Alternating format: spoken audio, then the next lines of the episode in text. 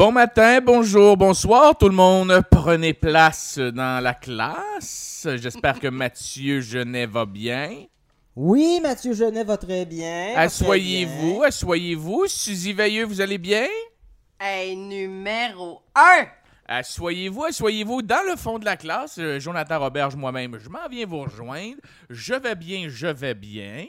Et merci à vous, chers étudiants, de vous joindre à la 17e classe. Mon Dieu, que le temps passe vite, hein? On a commencé ça, là. Les pantalons exhaust étaient à mode. Puis là, on est rendu à 17e épisode. Quel référent que peu de gens vont comprendre. 17 épisodes, mon Dieu, hein? On est un peu comme les Freddy. On en fait beaucoup, beaucoup, beaucoup et j'espère que la qualité, par contre, n'est pas comme les films Freddy. Hein? J'espère qu'on s'améliore à chaque fois et non qu'on dépérit. Eh bien, euh, on a passé euh, d'excellents euh, moments cette semaine. Alors, on pourrait tout de suite passer aux actualités. Puis après ça, on fera nos plugs. On va aller directement dans, dans, dans, dans ce qui intéresse nos membres Patreon qui payent 3, 3, 3, 3, 3, 3, 3, 3 piastres. Si vous désirez avoir accès à la suite de cette anecdote, abonnez-vous à la retenue, la version non censurée du pack sac disponible sur Patreon à seulement 3 dollars par mois. Où on fait un cours d'éducation sexuelle. Sautez là-dessus, on a eu beaucoup de fun avec elle. C'était agréable de jaser de ça. Eh bien, aujourd'hui, c'est drôle que tu parles d'un- d'un- d'une invitée parce qu'on a une autre invitée. Et puis, On revient avec on- nos abonnés, tout le on- monde. On revient avec nos abonnés. Alors, on est euh, content aujourd'hui et choyé de vous dire que c'est pas un cours d'histoire. Ce n'est Ah, pas une, con- une conversation au skatepark. Ce n'est pas Ah, une ah. conversation à la bibliothèque. Ce n'est pas un prof en tant que tel. C'est vraiment j'apporte mon ami à un oral. Tu comprends? Et le tout est pour le spécial Halloween. C'est Marie-Josée Aymon, une ancienne thanatologue qui, a plus de 20 ans d'expérience à travailler dans les salons mortuaires. Et puis, Mhm. euh, nous, on s'est connus il y a environ une dizaine d'années parce que moi, j'étais un passionné de ghost hunting et de l'émission Ghost Hunter. Et je, je suis venu à savoir qu'il y en avait qui faisaient ça au Québec. Et comme je travaillais sur un pilote télé pour en faire un, je, je l'avais contacté pour qu'elle me donne des cues. On est restés amis et on a même déjà ghost hunté ensemble pour Ah! le plaisir. Et Je comme euh, moi, c'est quelque chose que j'ai toujours aimé faire, euh, quand je suis arrivé avec des pros qui sont habitués de faire ça, là, t'as vraiment l'impression d'être dans un show télé puis de faire comme OK, ils sont courageux, les gens qui font ça. T'as Hey. bien beau dire, toi, chez vous, qui nous écoute, dans ton char, dans- whatever, à ta job, Ah, moi, euh, ah, moi, je crois pas à ça, les fantômes, tu pourrais m'amener. Ouais, ouais, je pourrais t'amener dans un endroit où il y a eu une série de meurtres et où tu parles et on entend marcher au deuxième, puis tu fais J'ai entendu. Pourquoi, pourquoi j'ai entendu marcher? Pourquoi j'ai entendu? Ok, non, c'est dans ma tête, c'est dans ma tête, c'est dans ma tête. Eh bien, bref, Marie-Josée vient nous parler, étant donné que c'est l'Halloween. Je me suis dit, quoi de mieux que se donner off de d'Oro et de juste recevoir cette magnifique et charmante demoiselle pour nous parler de un, son métier et de deux, ses expériences. Il va y avoir plein d'extraits audio, plein d'extraits d'extraits vidéo pour les membres Patreon qui voudraient voir la vidéo. Eh bien, elle va montrer des extraits, dont un dans lequel euh, j'ai fait partie. Ah! Ouais. Et euh, je sais pas si les petits blonds peuvent nous lancer tout simplement Marie-Josée et qu'on l'accueille. Comme ça. Salut Marie! Salut! Hey, je- Enchantée! Enchanté tout le monde! Enchanté. Tu connaissais pas Mathieu? Euh, ben de non, mais pas personnellement, non. Ok, je pensais que je vous avais déjà présenté. Je savais que tu connaissais Non. pas Suzy. non. Euh, alors, écoute, on commence ça direct de même. Je vois qu'il y a une guitare en arrière de toi. Tu joues de la musique? La guitare, c'est pas moi. C'est mon chum. Moi, j'ai le ukulélé qui est comme en coin là. OK. Marie-Josée, comment tu te décrirais? Euh, aux gens? C'est quoi ton métier? Qu'est-ce que tu fais? Quelles Ben- sont tes passions? À la base, je suis thanatologue. C'est simplement que j'ai choisi une voie du domaine funéraire qui est moins présente, qui est celle des cimetières. Donc, je travaille dans un cimetière et non présentement dans un salon, euh, un salon funéraire en fait. Donc, euh, le domaine de la thanatologie est assez quand même large. On peut travailler dans un salon, mais on peut aussi travailler dans un cimetière. Mhm. Donc, moi, je travaille dans un cimetière. OK, et, et Ouais. c'est pas toi qui creuses les trous pour Non. mettre les morts. À quoi, en Non, quoi non, non. consiste ton travail? Non, non, non, c'est ça. Moi, je travaille dans les bureaux parce que dans le fond, comme on est euh, dans les plus gros cimetières du Canada, donc euh, on est vraiment quand même une grosse équipe. Alors, ça prend des employés euh, à l'interne, dans les bureaux. Donc, moi, maintenant, je suis du côté administratif plus comptabilité parce que j'ai aussi décidé de faire des études là-dedans après.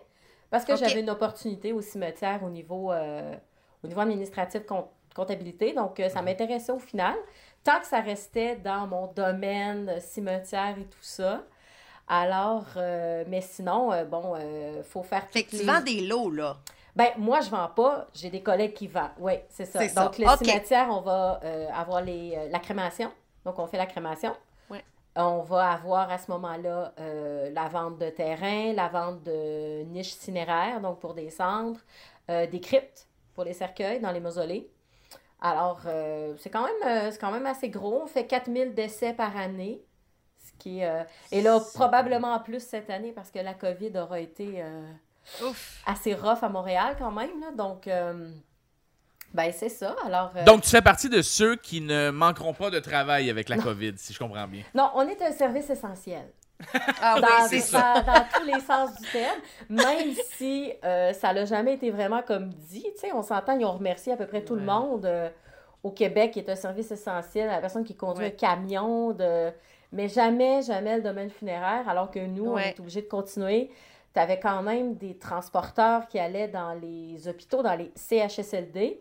Euh, à tous les jours, qui, eux, devaient aller chercher des défunts, qui étaient constamment en, en lien avec le, le virus quand même. là. Donc, euh, c'est quand même dommage que le gouvernement n'a pas été capable quand même de nous remercier. Mais bon, on est On habitué. devrait demander le- à... Les gens du domaine funéraire, on est habitué d'être les derniers. Hein? Puis on veut pas parler de la mort, donc euh, souvent, ben, c'est ça. Mais c'est là que ça m'amène à ma prochaine question. Euh, tu dis, tu dis, on veut pas parler de la mort. Euh, comment les gens réagissent autour de toi? Parce que je suis persuadé que ça attire énormément la curiosité lorsque tu dis ce que tu fais. Oui, tout à fait. Euh, je te dirais que c'est sûr que euh, dans les débuts, quand j'étudiais à la technique de thanatologie, je me souviens vraiment, on a des situations où on s'est fait dire Oh my God, hey, vous, vous devez prendre la drogue hein, pour faire ce métier-là. Ah, je sais pas comment vous faites. Euh, on avait vraiment tous les clichés. Puis là, à chaque fois, je me disais, ben oui, c'est comme si vous saviez. Euh, ouais, on est éclaté, oui. On sait avoir du fun. Ça, c'est certain. On dirait que justement, parce qu'on est dans ce domaine-là, qu'on est confronté rapidement, jeune, à la mort, ben, ça fait que tes choix de vie, des fois, vont être euh, peut-être euh, en lien.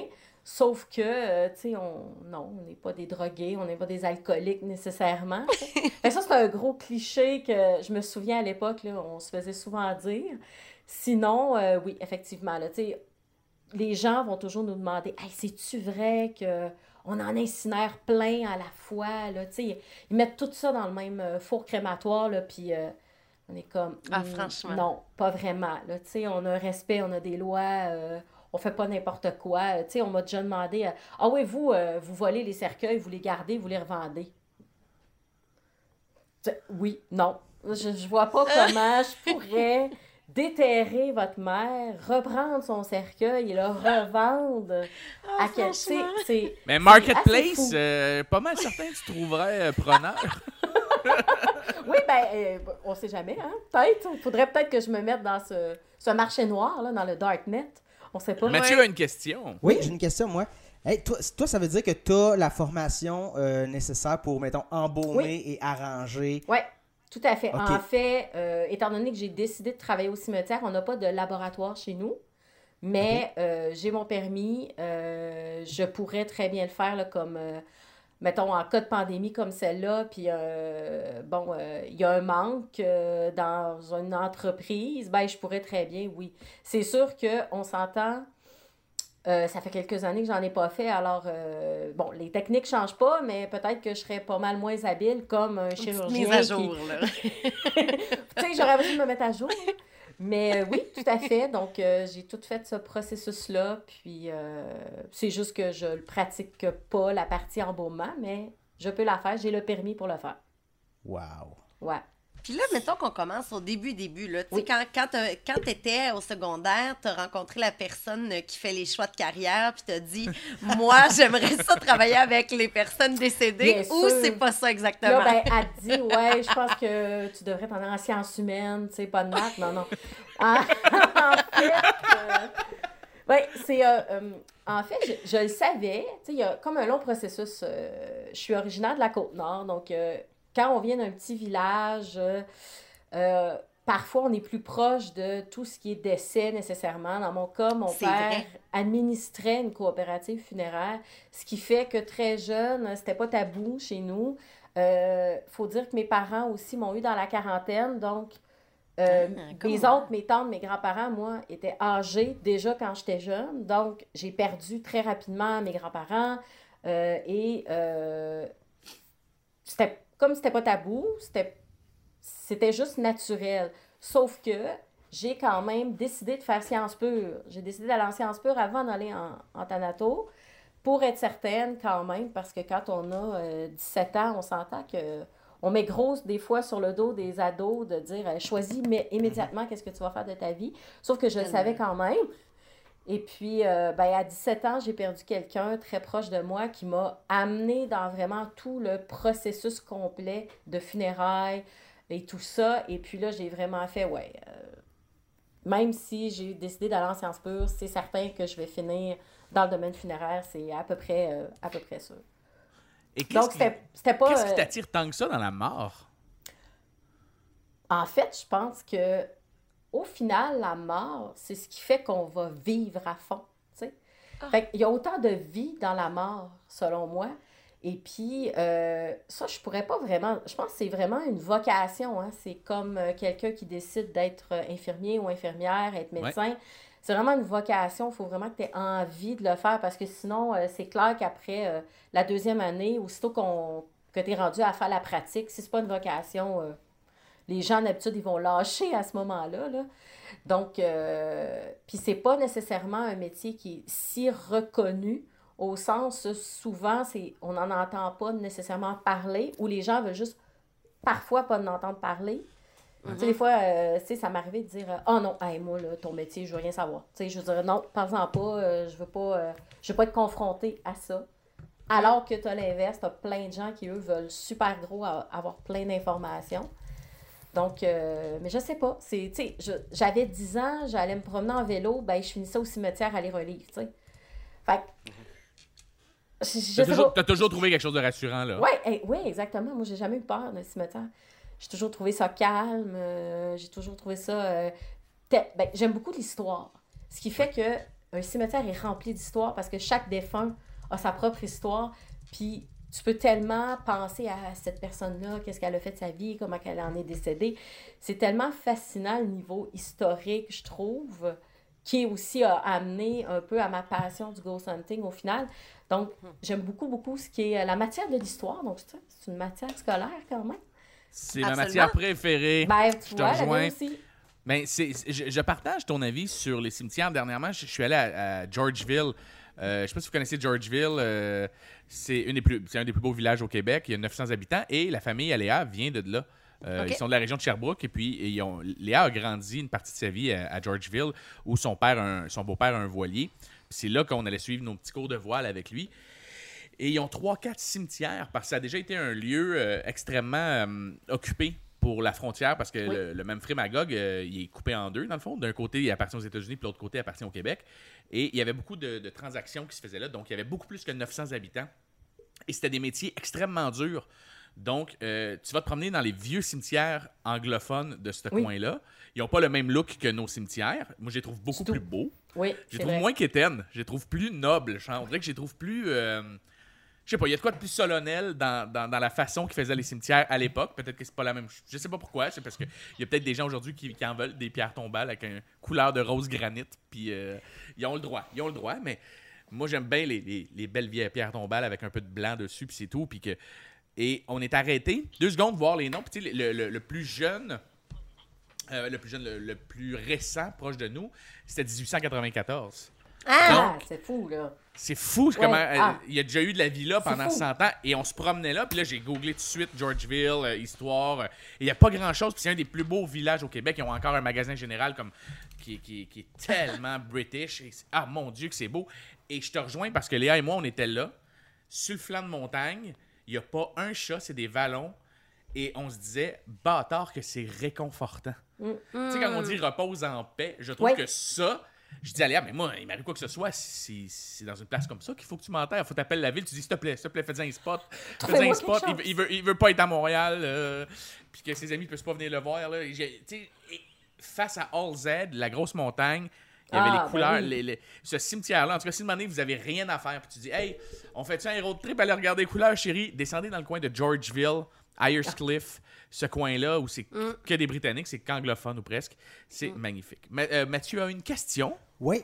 Ben, c'est ça, toi, tu disais que te- le, le fait là, de toujours avoir été euh, dans cet univers-là, ça, l'a- ça un peu comme démystifié euh, la mort pour toi. Est-ce que tu as l'impression que si, mettons, on on n'avait pas tendance à tout le temps balayer ça en dessous du tapis, ce sujet-là, est-ce que est-ce que ça viendrait un peu régler une partie de, de nos angoisses euh, sociales? tu sais, De, de... Complètement. Moi, j'ai l'impression que la mort, vu qu'on n'en parle pas, c'est comme un stress constant. Tout le monde a peur de ça.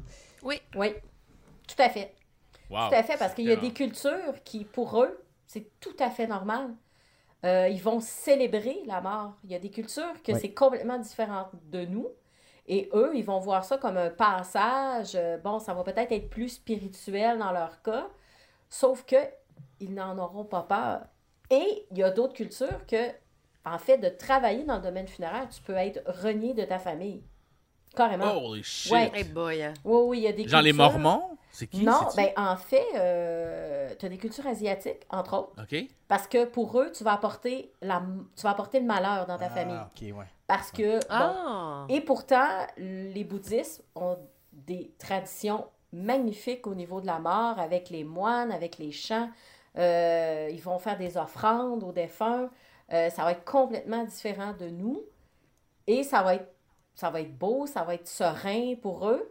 Puis, tu as, vraiment d'autres endroits où c'est ça, c'est tabou. Donc, je pense qu'ici aussi, c'est tabou. Alors, ça fait que les gens en ont vraiment, vraiment, vraiment peur. Ouais. Ont peur de l'aborder, d'en parler. Et puis souvent, tu sais, ça va créer des petits malaises, des petits, euh, des, des petits rires. euh, ouais, c'est ça. Ah oui, non, euh, je parlerai pas de ça. Euh, Qu'est-ce que tu as envie à ton décès, tu sais? C'est une question Mhm. qui, qui, Ouais. qui devrait être dans chaque couple là, qui est ensemble depuis longtemps, même si Ouais. tu as juste 35 ans.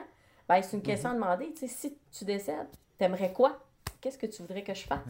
Quelle chanson? Qu'est-ce que tu veux? Tu... Hey, que- c'est- c'est drôle que tu dises ça. Ma- Moi, ma mère, elle est euh, plus âgée, un peu comme toi. Mes parents euh, m'ont eu plus tard.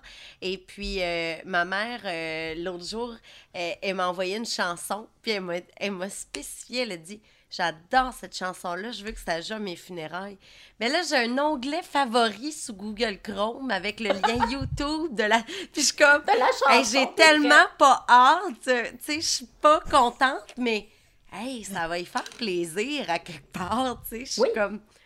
Oui, parce C'est que beau, ça. ça reste les dernières volontés de la personne et c'est le Ouais. dernier moment de célébrer la vie de cette personne-là. Nous, c'est avec la famille à, à Léa, lorsque Rita est tombée euh, extrêmement malade.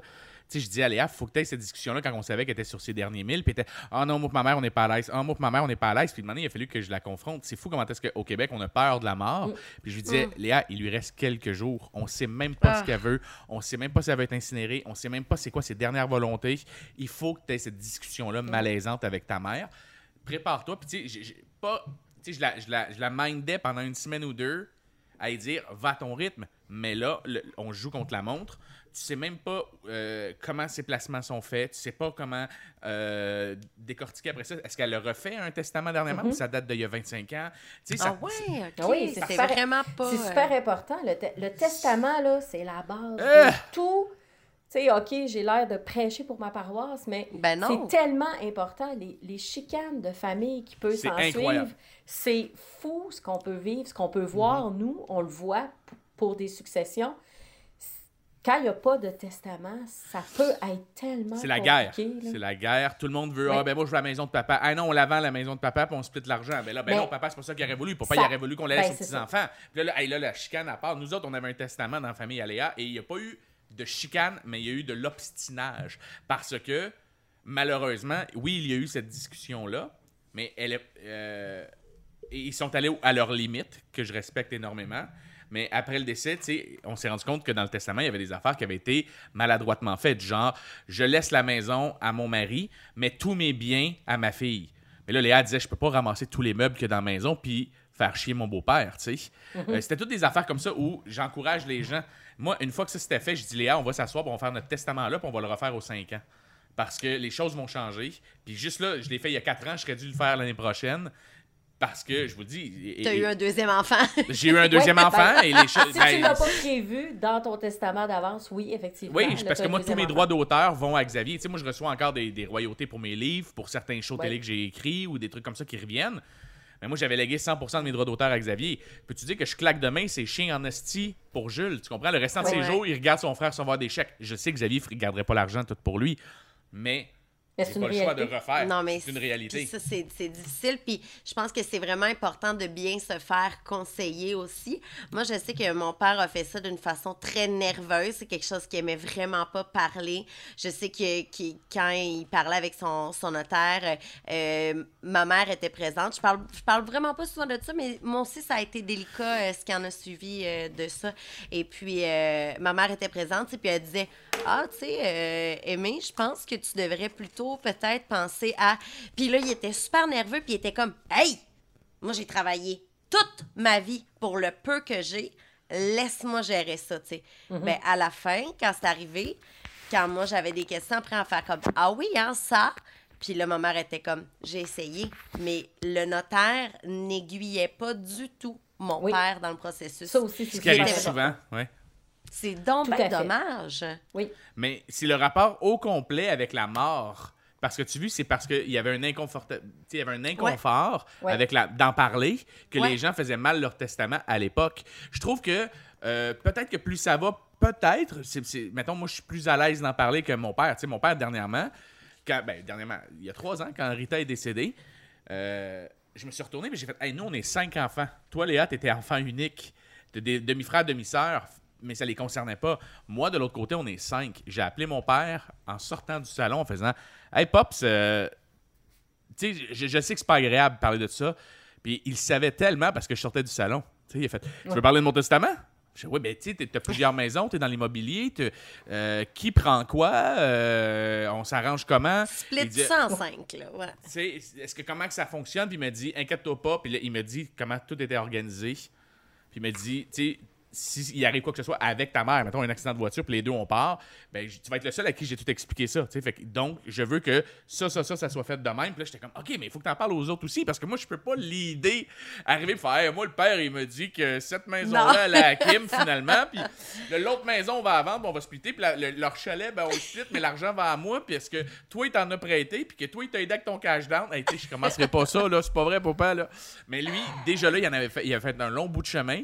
Mais j'encourage encore une fois les gens à, à aller voir des gens comme toi. Ils vont au salon directement. Ben, vous autres, vous- Nous, nous, on peut faire des préarrangements.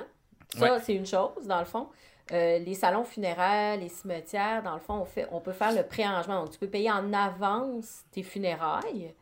Euh, c'est déjà une bonne partie parce que tu as déjà prévu, tu as déjà dépensé et payé une certaine partie. C'est un stress de moins financier euh, au, au décès pour le reste de la famille. Sinon, ben, le testament, c'est ça, c'est le notaire. Euh, toujours essayer d'avoir un notaire qui, euh, qui est intéressé, puis qui va comprendre, puis qui va l'aider aussi, qui va amener Ouais. dans les bonnes situations, qui va poser toutes les questions euh, ingrates à poser lorsqu'il faut faire ça. Euh, mais c'est ça, sinon, euh, c'est une bonne option aussi le préarrangement. Quelqu'un qui, euh, ben, peut-être pas à notre âge, on est quand même jeune, mais quelqu'un qui a peut-être euh, dans la cinquantaine, soixantaine, c'est pas chance. fou d'y penser, tu sais. Parce qu'on se cachera parce pas. que ça coûte moins cher là. Puis, ben, au décès, euh, ils vont pas réclamer plus cher, même si ça a peut-être euh, augmenté le prix. Là. Oui, parce que Ah, c'est vrai, ça. c'est un peu cher. euh, Oui. On se le cachera pas. Un euh, peu, hein? On peut. Moi, Oui, effectivement. Puis, on est un peu pris aussi avec le fait que le gouvernement, le montant d'argent qu'il donne est le même depuis des années. Je veux dire, c'est Ah. le même montant que quand j'ai commencé à étudier en Thanato il y a, il y a- il y a plus de 20 ans. C'est 2500 dollars, tu sais. Ben, à un moment donné, il faudrait peut-être euh, le monter, ce mont- il faudrait peut-être euh, augmenter. euh, Avec mais- l'inflation, il n'y a Ben jamais, oui. jamais rien eu. C'est le même chèque que vous c'est le recevez même pour. chèque que la famille va recevoir, évidemment. Donc, Ah. évidemment, c'est par. euh, Il faut avoir travaillé et cotisé suffisamment au régime des rentes pour y avoir droit. Et ça, ben, c'est 2500 le maximum qu'ils vont donner par funérailles à une famille, par défunt. C'est pas beaucoup. C'est pas, tu sais, Non. euh, 2500 de nos jours, c'est pas beaucoup pour des funérailles. Tu peux faire, euh, tu peux peut-être faire ce qu'on appelle un direct, qui serait vraiment juste euh, crémation, euh, reprise des cendres, et puis, euh, bon, euh, tu enterres à un moment donné euh, les cendres. De ton bord. De, ton bord, là, tu peux peut-être t'en sortir, mais tu sais, c'est floche, là, 2500. Une je pense que des funérailles de base, je dirais qu'on est à au moins 5000, là. Ouais, le minimum, je pense. Le minimum, ça. là, tout dépendant évidemment des régions, des situations, euh, le luxe Ouais. du salon, tu sais, tous les choix que les gens peuvent faire à côté. Euh, ça peut monter vite, là. Ouais. Là, on a parlé avec Marie-Josée, la thanatologue, l'ex-thanatologue. Là, on va aller un peu plus loin. On va aller dans ta passion. C'est pourquoi toi et moi, on s'est connus parce que ça n'a rien à voir avec la thanatologie, parce que moi, je ne touche pas un corps. Malgré le fait qu'une fois, je suis allé porter mon CV à un endroit parce qu'un gars m'avait dit je, je payais 22$ piastres de l'heure brûler des corps. J'ai fait Hey, je vais faire ça moi aussi. Ah oui? Euh, je suis allé porter mon CV, ils m'ont jamais rappelé.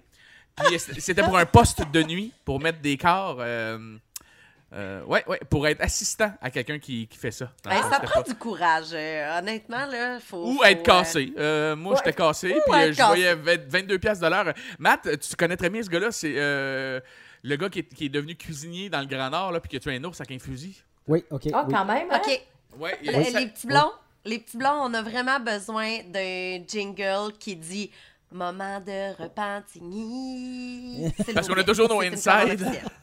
C'est une commande officielle. Ce gars-là, ce gars-là, à chaque fois que je le croise, il est à une autre place dans sa vie, puis c'est toujours incroyable. Genre, Ouais. je surveille des produits radioactifs dans le Grand Nord. What the fuck, man? Puis tu sais qu'il bullshit pas. Moi, j'ai travaillé avec lui pendant. J'ai travaillé pendant un an avec. On a eu une émission de radio ensemble. euh, à- au début, c'était à CIBL. CIBL. Je faisais une émission sur le- Ouais. la musique punk. Et euh, c'est c'est lui qui me fait rentrer là. Et le gars, il est parfait. Petit, petit afro frisé, euh, belle gueule, euh, toujours bien sapé. Même au secondaire, il était sapé un peu comme un, un gérant d'artiste des années 70. Et, Oh boy! et tu, wow! le vois, tu le vois là, dans un bar, il y, a, il y a toujours un peu l'attitude Clint Eastwood, vraiment nice. Et ce gars-là, à un moment donné, tu le croises, puis comme Mathieu disait, il organisait des shows punk. Là, après ça, tu le recroises et il est tout le temps à quelque part de Chris, que ta vie est nice, man. Puis là, à un moment donné, on faisait Qu'est-ce que tu fais? Puis il travaillait dans le Grand Nord, justement, euh, où il, il se rendait là-bas, puis il, euh, il était cook. Il était cuisinier dans le Grand Nord. Mais il y avait un gun. Il y a- il y avait un Ah. gun sur lui en tout temps à cause des ours. Oui, c'est ce que Ouais. je m'en allais dire à cause de ça. C'était Et- carré. Il s'est pointé une manée pour aller jeter des poubelles en arrière, là, puis il y a un ours qui l'a chargé parce que les ours savaient où la bouffe était. Puis euh, on s'entend que s'il y a un campement dans le Grand Nord, euh, les ours, ils vont la flairer en asti ta bouffe, puis que tu fais cuire, là. Fait qu'ils savent que tu viens à telle heure poser ta bouffe. Je dis, C'est comme, c'est comme un animal. Puis il s'est fait piéger là par un ours qui a chargé le container, puis lui. Fait qu'il a fallu qu'il sorte son gun, puis qu'il gunshot l'ours. Puis il a pris des photos avec son ours, me semble. Ça te dit quelque chose, ça, Mathieu? Ça se peut. Oui, il me semble qu'il y avait comme un genou à terre avec deux, trois autres gars pis des gros sourires. Fait que, ah, si je viens de gonner un ours. Cette histoire-là pue la testostérone, là, c'était cœur. hein? Ça n'a aucun sens. Mais gars, tout ça pour dire que euh, toi et moi, on se connaît parce que quelques années, moi, j'étais un fan fini. Grâce à mon ami Jonathan Pitre, qui est un, un fan du, du podcast aussi, Euh, il il m'avait montré euh, un show télé. Il y avait juste deux saisons à l'époque, donc ça doit f- 2003-2004, de la série Ghost Hunter. Ça Et là, je suis, je suis tombé en amour avec eux. Et euh, à un moment donné, je m'étais mis à, à chercher sur Internet s'il y avait des gens qui faisaient ça au Québec. Puis j'étais entré en contact avec toi, on s'était mis à parler. Et on est devenu chumé chumé euh, interweb euh, à partir de là. Et moi, je suis tombé en amour avec toi la fois que tu m'as envoyé des vidéos de toi qui faisais du ghost hunting aux États-Unis dans les mêmes places que ces gars-là. Puis là, j'ai fait OK. Puis là, tu connais de ces garçons-là, en plus, qui ont fait le show télé. Là, tu, les, Oui. tu les connais personnellement. Ben, Et puis là, moi, je. En fait, c'est compliqué parce que comme c'est un gros show télé, on voit bien ce qu'on peut voir à la télé, hein, c'est monté. Ouais. Mais il y a une bien belle équipe en arrière de ça. Donc, nous, c'est ceux-là qu'on connaît. Toute l'équipe qui suit, puis qui passe avant eux et qui fait le, le- le travail. Donc, euh, c'est des. Ah, euh, ouais. c'est- oui, c'est des connaissances. Ben, on a beaucoup de connaissances euh, Fait aux qu'il y, a- il y a comme un, États-Unis qui font un team qui télé. fait le pré, la recherche. pré-enquête. Oui, ben c'est ça, c'est que dans À le fond, euh, ben, il y a une grosse chicane. hein. De toute façon, ils parlent pas français, fait qu'ils écouteront pas le, Ouais. le podcast. Entre Jason Mais- et Grant Ouais, et tout entre ça. Jason là. et Grant, ouais. là, ça, ça, ça a fini, euh, ça a pas bien fini. Et puis, euh, ils ont été même, euh, justement, parce que à un certain moment donné, il y a eu des pressions, donc ils ont fait un peu des fausses... euh, ils ont monté des, des, des, des faux moments, des faux EVP, des faux, Oh, come on! trucs. Ouais, Es-tu ouais. en train de me dire que c'était pas des vrais plombiers? Oui, oui, oui, oui, oui. Ok, oui. c'était des vrais C'était plombiers. des plombiers, oui, effectivement. Ok, ok. Oui, quand même. Mais c'est juste qu'à un certain moment donné, la pression est devenue tellement grande qu'ils ont fait un, à un moment donné un live euh, pour l'Halloween. Puis c'était vraiment en live, c'était pas monté. Ouais. Mais là, ils ont comme été un peu accusés parce que, bon, ils ont fait des, des, des tricks là, pour que ce soit plus euh, accrocheur. Parce qu'une enquête, euh, tu sais, c'est. Tu peux être là quatre jours puis il se passe pas encore. Ouais, c'est Ouais. ça. C'est ça. Euh, Bon, là, euh, C'est ça. Le, le ghost hunting, là, si on avait à définir ça, même si c'est assez clair, là, Ouais. ça consiste à quoi? Ben, ça consiste en fait à aller euh, dans un endroit que quelqu'un ou que plusieurs personnes jugent paranormal, qui se passe des, des, des, des phénomènes paranormaux et d'enquêter pour voir euh, est-ce qu'on est capable, avec certains outils, d'arriver à avoir des preuves de ces activités-là ou ce n'est que illusion ou tout simplement des problèmes euh, électriques, euh, toutes sortes de autres problèmes à côté, là, dans le fond. C'est une investigation, euh, clairement, d'un endroit X. Euh, c'est juste qu'il y a plusieurs façons de le faire, il y a plusieurs manières de penser, il y a plusieurs manières de, de procéder aussi, mais généralement, euh, il y a pré-enquête, évidemment. C'est sûr que la manière de procéder avec une maison privée qu'un endroit qui est déjà reconnu est un peu différente parce que Mhm. si quelqu'un t'approche pour que tu es chez lui, ben là, tu vas avoir besoin de, de plus d'informations. Est-ce que les gens ont des problèmes mentaux dans la maison? Est-ce que. Parce que si quelqu'un souffre de paranoïa, qui est diagnostiqué, qui a une certaine médication, il faut le savoir parce que c'est possible qu'on se rende dans sa maison, puis nous, on va rien vivre, puis cette personne-là, ben, malheureusement, elle vit dans sa tête. Donc, il y a plein d'étapes à faire, mais euh, pour les lieux, nous, on, fait, on, a fait, on a fait du privé, tout ça, mais on est devenu aussi très euh, fort sur ce qu'on appelle des road trips, parce qu'on on aime ça, faire des road trips. Moi, j'adore ça, mes deux collègues aussi. Donc, on en est venu euh, chacun à faire ces road trips-là dans des endroits qui sont effectivement dans les shows télé, parce qu'avec nos contacts, ben, on a réussi à avoir accès. Puis euh, de voir si nous, on est capable d'arriver à une, une enquête différente de ce qu'on voit à la télé. Et puis, euh, ben, d'avoir du fun aussi, en soi. hein. C'est quand même bien. Puis- puis- En- en- là, j'ai 800 000 questions. Je sais que vous autres aussi, les gars. là, mais mettons, personnellement, toi, tu as été initié à ça comment? Moi, ça vient de... J'étais très, très jeune et euh, j'ai un côté... euh, ben, je veux pas dire médium, là, parce que c'est pas vraiment le mot. Là. Je peux pas me lever puis faire « Ah oui, je contacte un mort. » là. C'est juste que j'ai eu à avoir des apparitions. J'ai vu des personnes que je peux pas expliquer autre que ça devait être des fantômes, interactions, euh, et j'ai eu des moments précis qui me sont arrivés, ce qui font que ça m'a, ch- tu sais, ça, ça m'a gossé très jeune. Euh, je suis la génération qui a grandi avec euh, Dossier Mystère. hein. Je Eh pense oui, que- hein? on en a parlé ici, on est des fans finis. C'est ça, même aussi. Donc, euh, c'est sûr que j'ai réalisé à un moment donné, en écoutant ces émissions-là, que, oh shit, euh, j'hallucine peut-être pas, c'est peut-être pas un ami imaginaire, Mhm. ce que j'ai vu, c'est peut-être pas euh, juste. euh, j'ai peut-être pas pensé ça nécessairement. Puis, euh, ben, c'est ça, au fil du temps, je me suis renseignée, j'ai acheté des livres. t'es tout ça. aiguisé. Ouais, euh, c'est ça, tu sais, déjà au secondaire, euh, si je faisais un oral, justement, euh, tu sais, ça allait être sur un truc paranormal, là, quelconque, tout le temps. T'étais Jonathan. Ouais, ben oui, ben on se rejoint, hein, on est- on s'est pas bien entendu pour rien, là. Yeah. Tu sais, c'est tous des trucs comme ça. Puis, euh, ben, c'est ça. C'est que dans le fond, euh, avec l'avènement d'Internet aussi, euh, j'ai eu Internet quand même dans les débuts. Là, je veux dire, on était deux dans mon village à l'avoir, puis je l'avais, tu sais. Yes! Fait que c'était vraiment, ça m'a vraiment permis de contacter plein de gens qui avaient cette même passion-là. Euh, tu sais, des Ouais. blogs et tout ça, puis d'échanger. Puis j'ai commencé à, quand je suis arrivée à Montréal en 98, donc là, j'ai commencé à, acheter de l'équipement.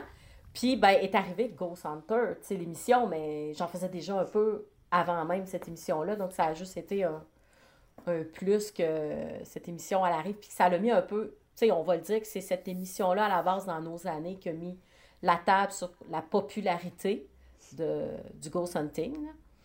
Mais euh, c'est ça, dans le fond, c'est c'est des expériences personnelles que je peux pas expliquer autrement que par un contact avec des entités. Identité. Oui, effectivement. Puis quand tu dis euh, tu as commencé à t'acheter du matériel, ça, ça, ça c'est, c'est quoi le matériel?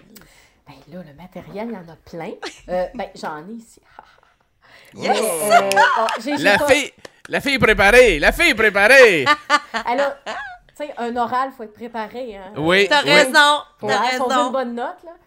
Euh, ben, il y a, il y a toutes sortes. C'est sûr que ça a vraiment évolué. On s'entend. Là, moi, j'ai commencé ça. Là, j'avais, j'avais pris la caméra à mon père, qui est une caméra, une vieille caméra là, que tu tiens comme. on voyait pas la nuit avec ça, mais pas du tout. là. Mm. Euh, j'avais déjà un, un enregistreur pour enregistrer les sons, tu sais, que je laissais comme ça. euh, quand je faisais une enquête, je pouvais laisser sur une pierre tombale dans un cimetière, mettons. Appareil photo. le K2, qui est probablement un des premiers vraiment équipements euh, qui a été créé là, euh, pour Le quoi? le, le Le K2, K2. Le Ah oui, oui, le oui. fameux le euh, détecteur de champ magnétique. chalet. Oui. Donc, euh, bon, parce que, évidemment, euh, tous ceux qui, depuis des années, ont- font un peu le, le ghost hunting, parce que ça date d'il y a longtemps, là, dans les années 50, ça existait.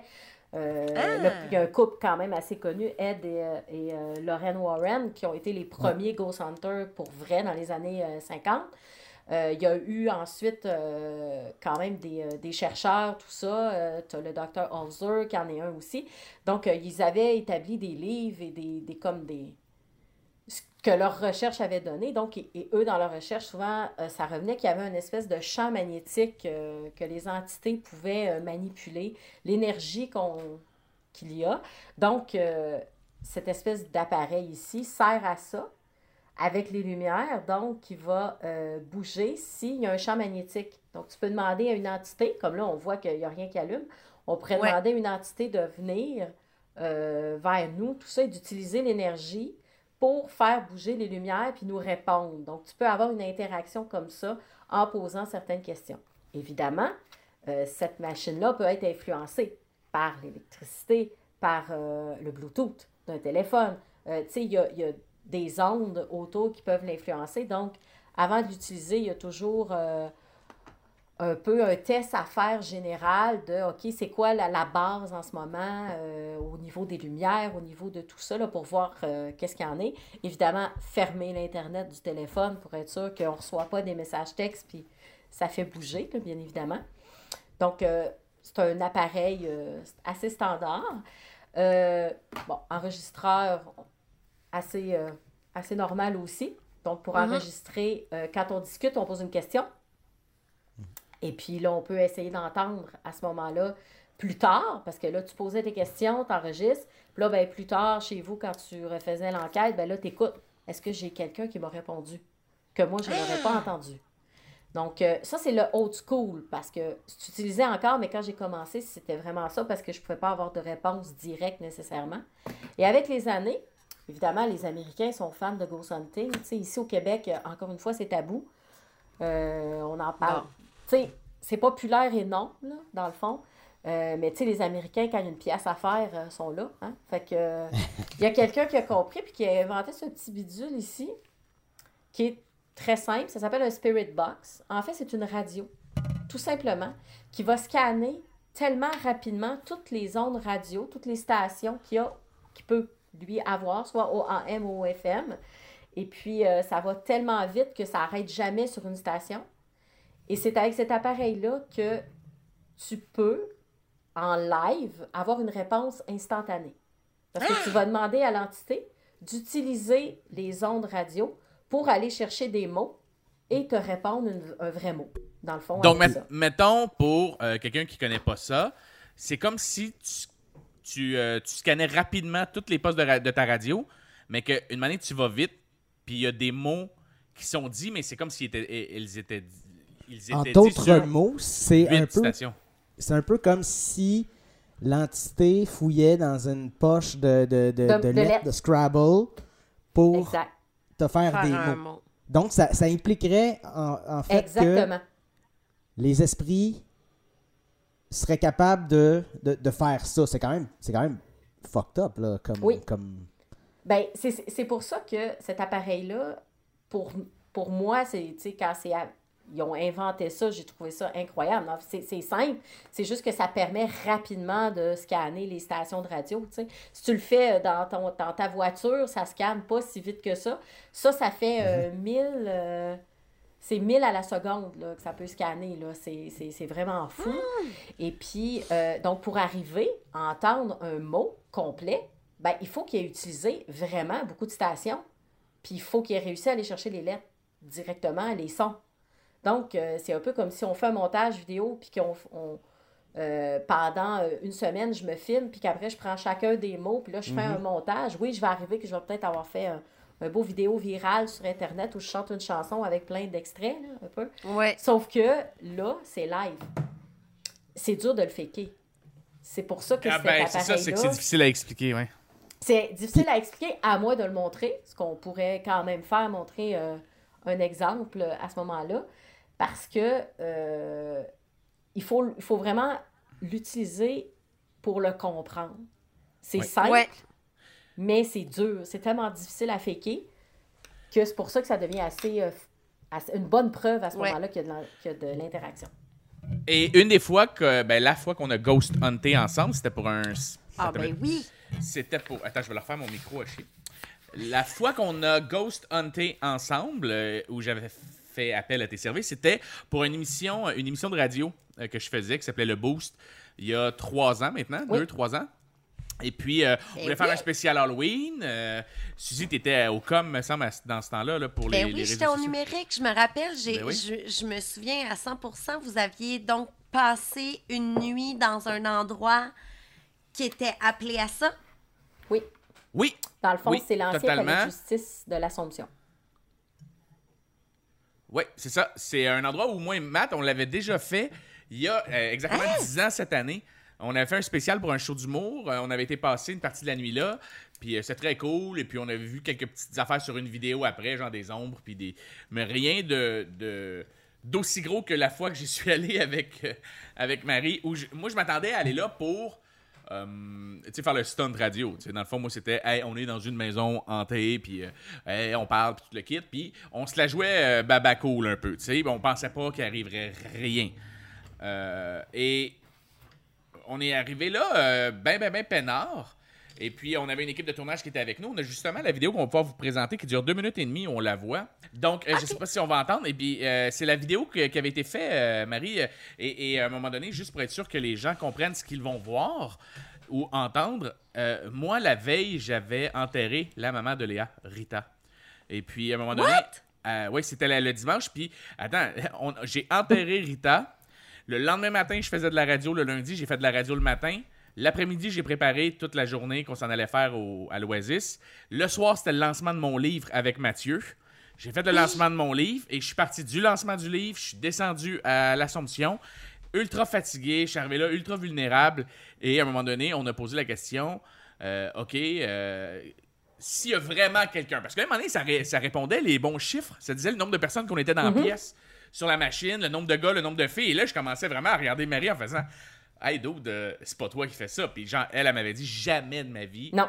Tu sais, je mettrais en jeu ma réputation pour ma. Tu sais, c'est ma passion, Joe. tu sais. C'est perdrais- important. Je, je Non, puis je suis capable de dire qu'un endroit n'est pas hanté ou n'a- n'a- que j'ai rien eu. Là, tu sais, je veux dire, j'ai, j'ai fait des kilomètres euh, aller aux États-Unis puis j'ai rien eu pour certaines enquêtes puis je suis très à l'aise de le dire. Est-ce que l'oasis euh, du vieux palais de justice est, est- est parce que c'est comme ça que ça s'appelle là, ici dans, dans, dans la région, on l'appelle comme ça. Est-ce que toi, tu le considères comme un endroit Oui. comme vraiment hanté? Pour moi, au Québec, je pense que c'est un des tops. Wow! OK. Ouais. Ouais. Et euh, à un moment donné, j'ai demandé, OK, si c'est vrai, vous allez l'entendre dans la vidéo, si c'est vrai, j'ai enterré quelqu'un hier, c'est qui? Quelque chose comme ça, et ça m'a répondu Rita. Et tabarnane. Et plus tard dans la soirée, on était dans le palais en haut, et il y a quelqu'un qui a dit Salut mon chum. Puis là, j'ai fait OK, qui me parle Et ça dit Maxime. Et Mathieu sait très bien qui est Maxime. C'est un de nos amis qui est décédé. Et euh, je lui avais demandé OK, c'est quand la dernière fois qu'on s'est vu? Et ça avait répondu à la ripaille. Puis là, à un moment donné, tu fais OK, tu peux pas. Tu peux, attends, mais what the fuck? Il y a personne dans qui, est- qui est avec nous en ce moment qui est au courant de cette histoire-là. Et euh, après ça, il, nous a- il y avait un nom qui revenait beaucoup euh, durant la soirée. Puis on savait pas c'était qui le nom que ça disait dans. Maxime Et, et ouais, le nom de. et- aussi. ouais, et le nom de Max revenait souvent. Et il y avait une autre voix qui disait un autre nom. Et euh, je savais pas c'était qui. Puis je, je le dis à la radio. Tu sais, le lendemain matin, j'ai hey, c'était weird. Cette nuit, on a eu tel nom qui, qui est rentré souvent. Et je reçois un message. C'est la personne qui était avec Maxime la journée qui s'est noyée. C'était sa meilleure amie. Et c'était son surnom qui était dit. Qui euh, se disait salut à. Puis ça arrêtait plus de nommer le nom. Puis on était comme, mais pourquoi Qui? Puis elle m'a appelé. Les deux, on était sous le choc parce que les deux, on se connaissait de vue. Elle, je sais que c'était sa meilleure amie. Moi, Max, c'était un ami d'enfance. Et là, je, là, je comprenais plus du tout là, ce qui se passait. J'étais vraiment comme sur le cul.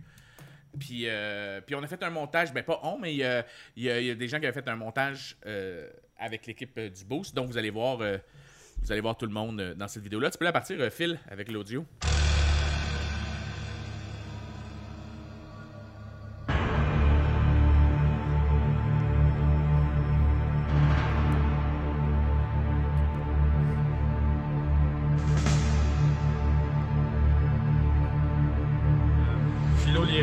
Robert, Julie Ben Cossette. On est euh, juste devant la porte, on s'apprête à entrer dans quelques minutes.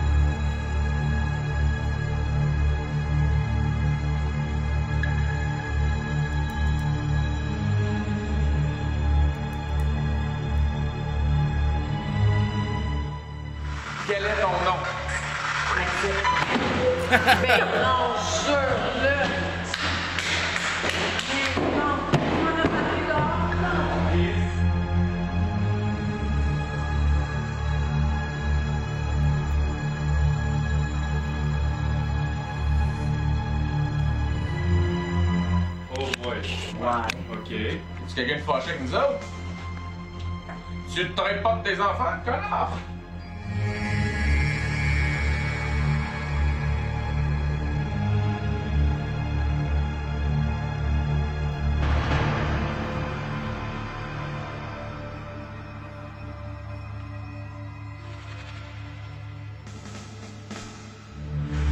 Est-ce qu'il y a des femmes dans la salle? Hey, C'est la même voix.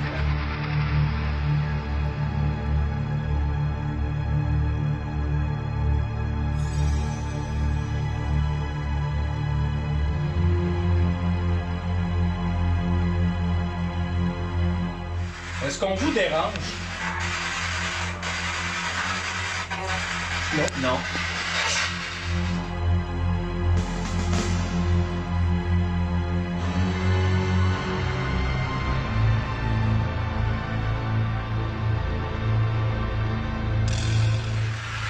Salut, est-ce que tu pourrais me dire le nom de la personne que j'ai enterrée hier?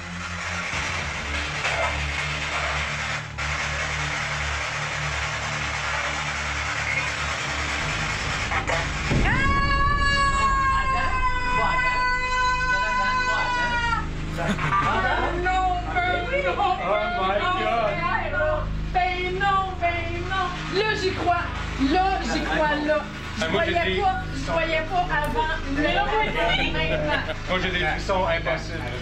Ben non, ben non, ben non! Yeah! C'était quelque chose. Oui! Et ce qui était le fun, c'est qu'on allait là avec Philo Lirette et, Rit- et, euh, Julie, qui, qui est des, tr- c'est des sceptiques euh, purs et durs. Et ils sont sortis de là subjugués. Et même que Quand ça, c'est arrivé, euh, tu te rappelles, quand, quand le nom de Rita est sorti, on a arrêté pas mal tout pendant Oui. au moins une heure. Ah oui, Parce oui. que là, moi, c'était comme c'était trop pour moi. Là, j'étais comme, si tu- est-ce que vous me niaisez? Est-ce que, tu sais, c'est pas cool, là, je l'ai enterré hier, tu sais. Puis on est sorti dehors, j'ai demandé à parler à mon patron, Ben. Puis j'ai dit, Ben, si c'est un stunt, là, dites-moi là, je vais, je vais vous le jouer, je vais vous le jouer, mais va chier parce que, tu sais, c'est pas cool, là. Tu sais, ma blonde vient d'enterrer sa mère, nous entend à la radio vivre ça, là. C'est c'est vraiment pas nice. Puis, tu sais, puis connaissant Ben, il- écoute, il se sentait tellement mal. Il était Joe, on pensait jamais te mettre dans cette situation-là. On a tellement de respect pour toi, puis Léa, puis ce que vous avez vécu. On veut pas vous faire chier. Euh, écoute, euh, veux-tu qu'on arrête tout? Euh, je dis, ben non, tout l'équipement est posé, on continue, puis on fait la nuit ici. C'est juste. Je m'attendais pas à vivre ça. Déjà que j'y croyais, là, là, j'étais sur le cul, là. Puis c'est tout ce qui est arrivé après aussi, parce que les- euh, le matin, on a fait l'émission en live de là. Ouais. Puis il y a eu euh, l'équipe de nuit qui est arrivée pour installer. tu sais, Ils ont, ils ont Ouais. trouvé des. Ils ont trouvé des billes, ils ont, ils ont Ouais, eu il plein faisait de lancer trucs. des billes Ils dessus. faisaient lancer des billes, ils pensaient que c'était nous qui avons euh, fait ça. La porte qui a Qui fermé, live. Hein? Les gars qui sont venus placer tout l'équipement, euh, comme à 4... Ils sont arrivés à 3h, Je 4h pense, du ouais. matin pendant qu'on était couchés. Oui, on venait. Pardon? C'est ça. Nous, on est allé se coucher, il était 3 heures environ pour Ouais. au moins avoir une heure et demie de sommeil avant l'émission. Et euh, le- il y a une équipe technique qui est arrivée euh, de Énergie, tu sais, qui sont venus installer tous les micros, tout le kit, parce que le restant, toute la nuit, était sur Facebook Live. Exact. Et on entrait Ouais. en onde à 5h25 pour faire notre émission dans spécial Halloween en direct d'une maison hantée, puis de montrer ce qu'on avait eu s'il y avait eu des choses, tu sais. Et euh, là, nous, on est allés se coucher. Moi, Philo, Marie-Josée, euh, Julie Bou, tout le monde, on, on est allés se canter. Et l'équipe qui est arrivée de nuit, imagine, les gars essaient de pas faire de bruit. Et une année, il y en a un qui s'est fait lancer une bille dessus pendant qu'il était tout seul dans la maison, à essayer de plugger des affaires à terre. Tu quand ça fout la chienne? Et et tu sais, là-bas, il y a, il y a mille et une histoires. là, tu sais. Il y a eu des Ouais. curés qui auraient abusé des enfants. Il y a, il y a des enfants qui avaient, euh, je me rappelle plus quelle maladie, mais ils les enfermaient dans le sous-sol pour pas qu'ils soient en contact puis créer des épidémies. Fait que, Le COVID. Ouais, ça- non, une, je te dirais une ou deux coches au-dessus de la COVID. Ouais, c'est ça. Et euh, genre de tuberculose ou de Ouais. grippe espagnole, je sais pas trop quoi. Ils les ont enfermés. T'imagines-tu comment t'as eu de l'énergie négative de- d'enfermer des enfants malades dans le euh, sous-sol? tu vois, comme euh, dans le sous-sol, on voyait que les, les, euh, les contours de Oups. porte, ça avait été gratté, puis tu ils ont laissé intact euh, dans, le même, euh, dans le même genre, là. Tu sais, ça n'a pas tant été rénové, là, euh, le sous-sol et tout. Puis on avait eu, c'est ça, une porte pendant qu'ils animaient, pendant que nous, on était au sous-sol en train de continuer le matin à faire de l'enquête. Eux, leur pas, la porte à côté d'eux a fermé tout ça. À claquer. Ils ont parti à crier, puis euh, même Parce le qu'on parlait matin, d'un- ça avait continué. On, avait parlait d'un trucs au pédophile. sous-sol pareil, là, tu sais. On parlait d'un pédophile parce qu'il y, a- aurait eu un, un- un curé pédophile qui aurait habité là pendant un bout de temps. Et puis, euh, souvent, dans le ghost hunting, tu peux provoquer euh, Ouais. les esprits en les insultant. D'où on avait Ben Cossette qui s'était habillé en curé puis qui arrêtait pas de dire T'aimes ça, tripoter des enfants, man? Viens me voir, viens me faire peur. Puis lui, il croit pas à ça. Puis à la fin de la soirée, il était blanc comme un drap puis il trouvait ça plus drôle. Non, c'est Mais- ça. Il a enlevé sa soutane. Ouais, Et il a pendant déchanté vite. Et pendant qu'on est en bas, euh, l'équipe aussi, de manière, ils ont entendu sur le plancher de bois quelqu'un lancer une bille. Mais tu sais, Mhm. tout- tout- tu sais, dans la pièce à côté, tu te lèves, tu t'en vas, puis j'étais là, je vous le jure, c'est vrai. Il y a personne. Minute, on a clairement entendu une bille envolée sur le plancher. Là, toi puis moi, on redescend en bas, puis on se faisait dire encore les, les mêmes noms Ouais. qui revenaient dans, dans la, dans la Spirit Mais Box. c'est- Puis ces billes-là, euh, euh, moi, la, la question que je me pose, ces billes-là, ils viennent d'où? Ils sont idée. manifestés de... OK. Aucune idée pas comme- des billes, genre, de, de, de pot de fleurs de, de chez Bouclair, là. Non, euh, ce qui est intéressant par contre euh, du côté historique, c'est que en haut, dans l'oasis du vieux palais, des soldats se sont cachés là, des hommes se sont cachés là pour euh, et- et, euh, Éviter la guerre. Ouais. éviter la guerre. Et puis les femmes venaient leur porter des choses. Ok. Et les gars jouaient aux cartes, ils jouaient aux billes, euh, ils chantonnaient. Moi, à un moment Ça, donné, ça date d'une époque, une bille, tu sais. Ma mère jouait aux billes Ouais, dans- à ouais, l'école ouais. primaire, là. et dans cette, euh, ma- imagine un édifice rectangulaire face à toi. Il y a une porte à droite. Tu montes au dernier étage, tu t'en vas vers l'intérieur, donc vers la gauche. Puis à un moment donné, il y a un mur, fait que tu penses que c'est la fin, c'est comme tu es à mi-chemin du building. Et si tu rentres du côté gauche du building et tu Ouais. t'en vas vers la droite, tu vois le mur. Et dans ta tête, c'est le même mur. Mais il y a un gap entre ces deux murs-là d'environ 10 pieds. Et c'est là que les hommes se cachaient pour pas aller à la guerre. Et euh, les femmes allaient leur porter de la bouffe là. Puis à un moment donné, ben, il y a une milice qui surveillait les femmes, donc ils pouvaient pas aller porter de nourriture. Donc, les hommes qui sont là, qui étaient là, seraient morts de froid et de faim, cachés entre les murs du building.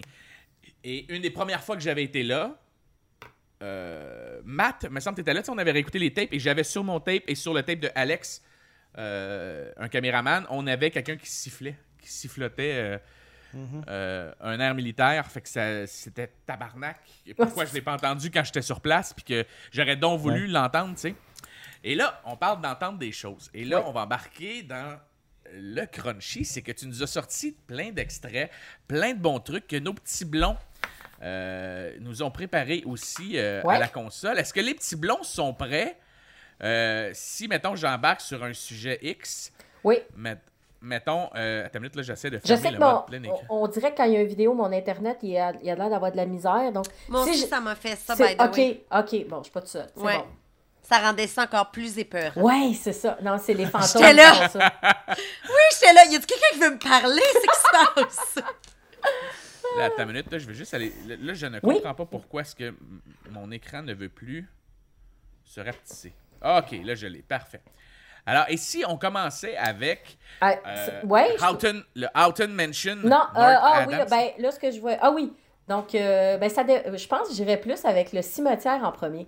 Oh, ouais, that's parce que- it! Ben, c'est le cimetière de North Adams et c'est la pierre tombale qu'on voit du, euh, de M. Houghton, là, celui dans lequel on, on- on a aussi investigué la maison.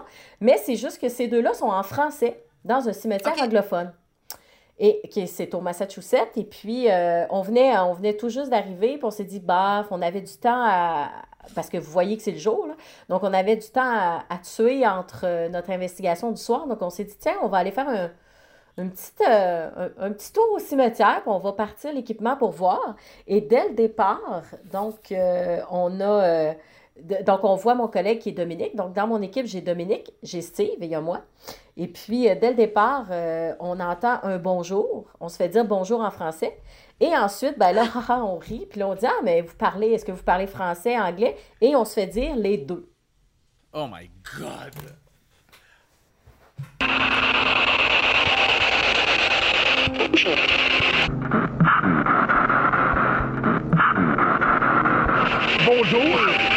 It sounds like bonjour.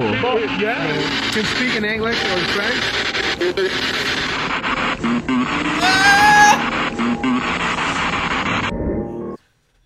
Ah, j'ai le gros frisson!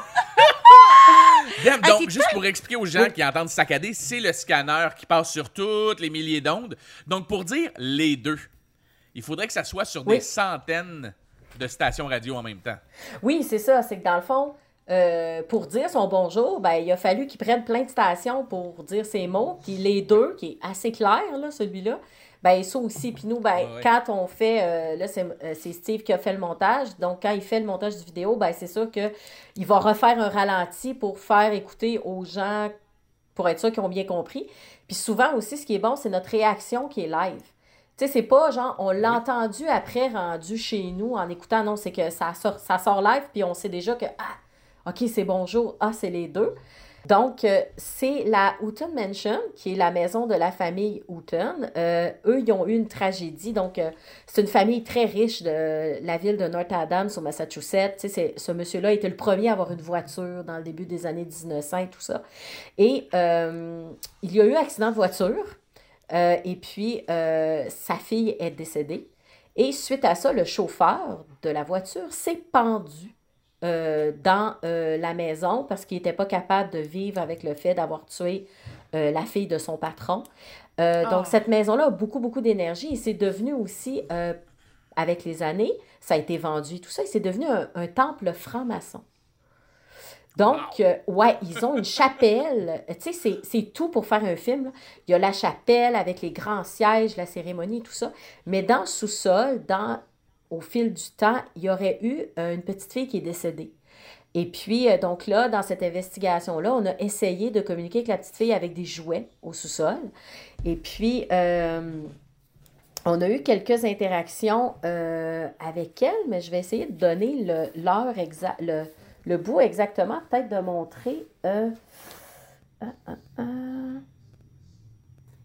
je dirais peut-être, parce qu'on entend une voix d'enfant, mais on n'entend pas ce qu'elle dit. Euh, mais je voulais faire peut-être une réaction. euh, à 8 minutes 32, on a une réaction de notre équipement euh, on demande à la cité de bouger des virevents. On a deux virevents, un rose, un mauve. Et on demande, et là, il n'y a pas de vent. On, est, il fait froid ben, dans le sous-sol, mais il n'y a pas de vent, il n'y a pas d'air. On demande évidemment de bouger tout ça. Et puis, le reste de l'équipement qu'on a mis au sol, il y a des K2, tout ça, ben, ils vont réagir. Si je ne me trompe pas, ça devrait être là. Ok, on regarde ça. Oh. Oh, there you go. Oh. That's awesome. Can you try harder? I want it. bouge. Oui, Keep mais on les voit bouger les Let's go. là. C'est pas nous. You can do it. I want a full, a full All circle, right. Laura. You know, you're almost there. You know, you're almost there. You can gather the energy around you and manifest yourself. Still sitting down. Let's start again. Starting again. How about you? Nothing. I feel like we're being watched from something down that hall. Well, is it the place that you're supposed to see um, a shadow? Seen her shadow let down at the end, uh, the next doorway.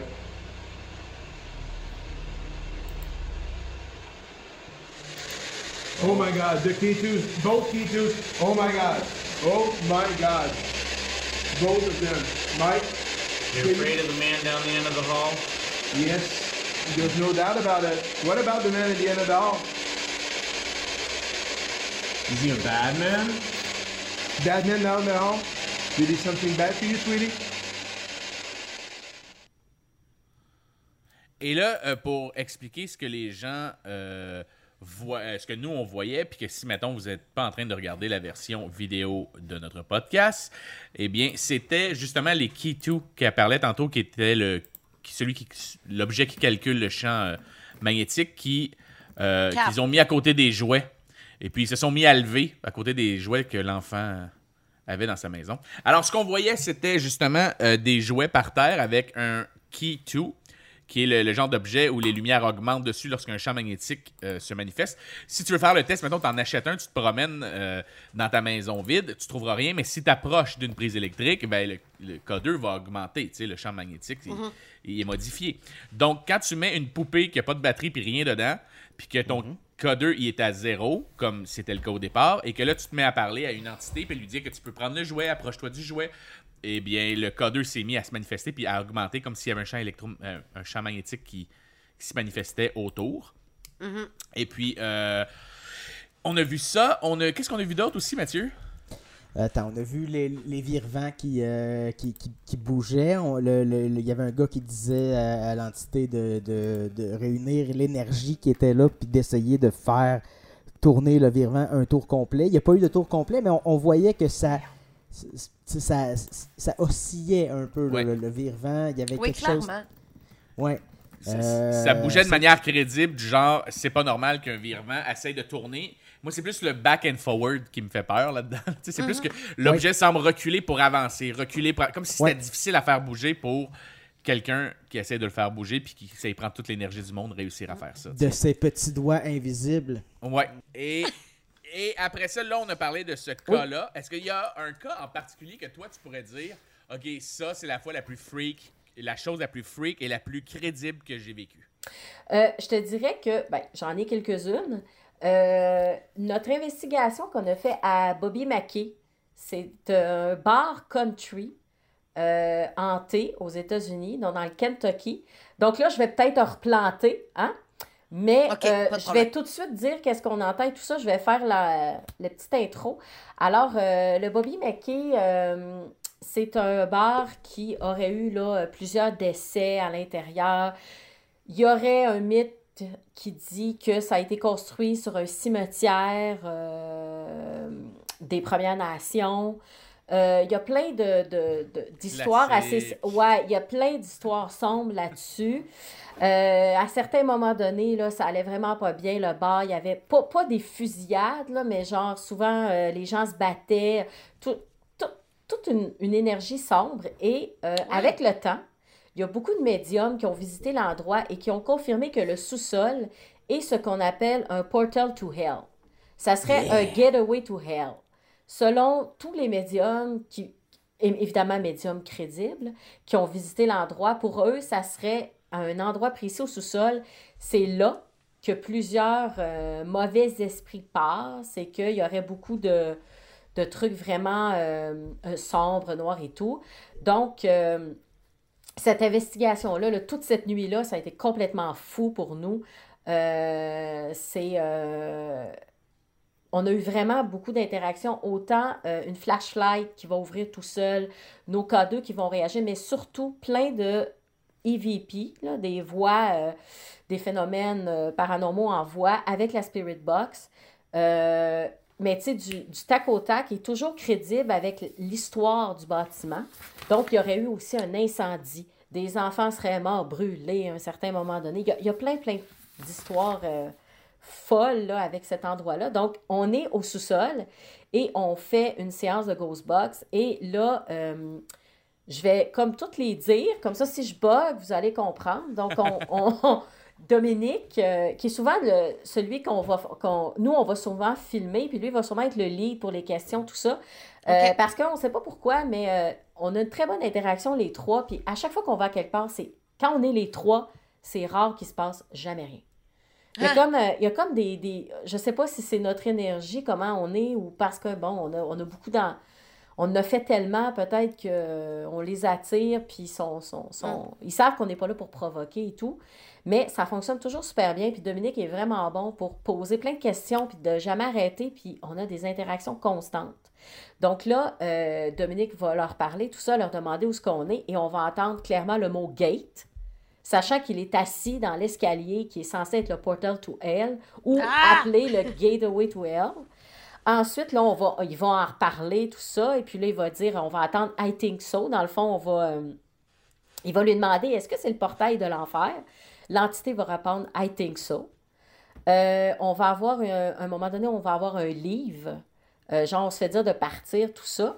Et puis, le moment qui va être bien après, ça va être à 6 minutes 21, où là, en tant que tel, on entend juste un- une réponse, un yes. C'est juste qu'à partir de ce moment-là, notre flashlight allume tout seul. Euh, on lui demande, euh, bon, ben, euh, tu pourrais-tu ouvrir puis la fermer une, se- une seconde fois si c'est bien toi qui l'as fait? On entend You got it et la flashlight se ferme tout seul. Oh!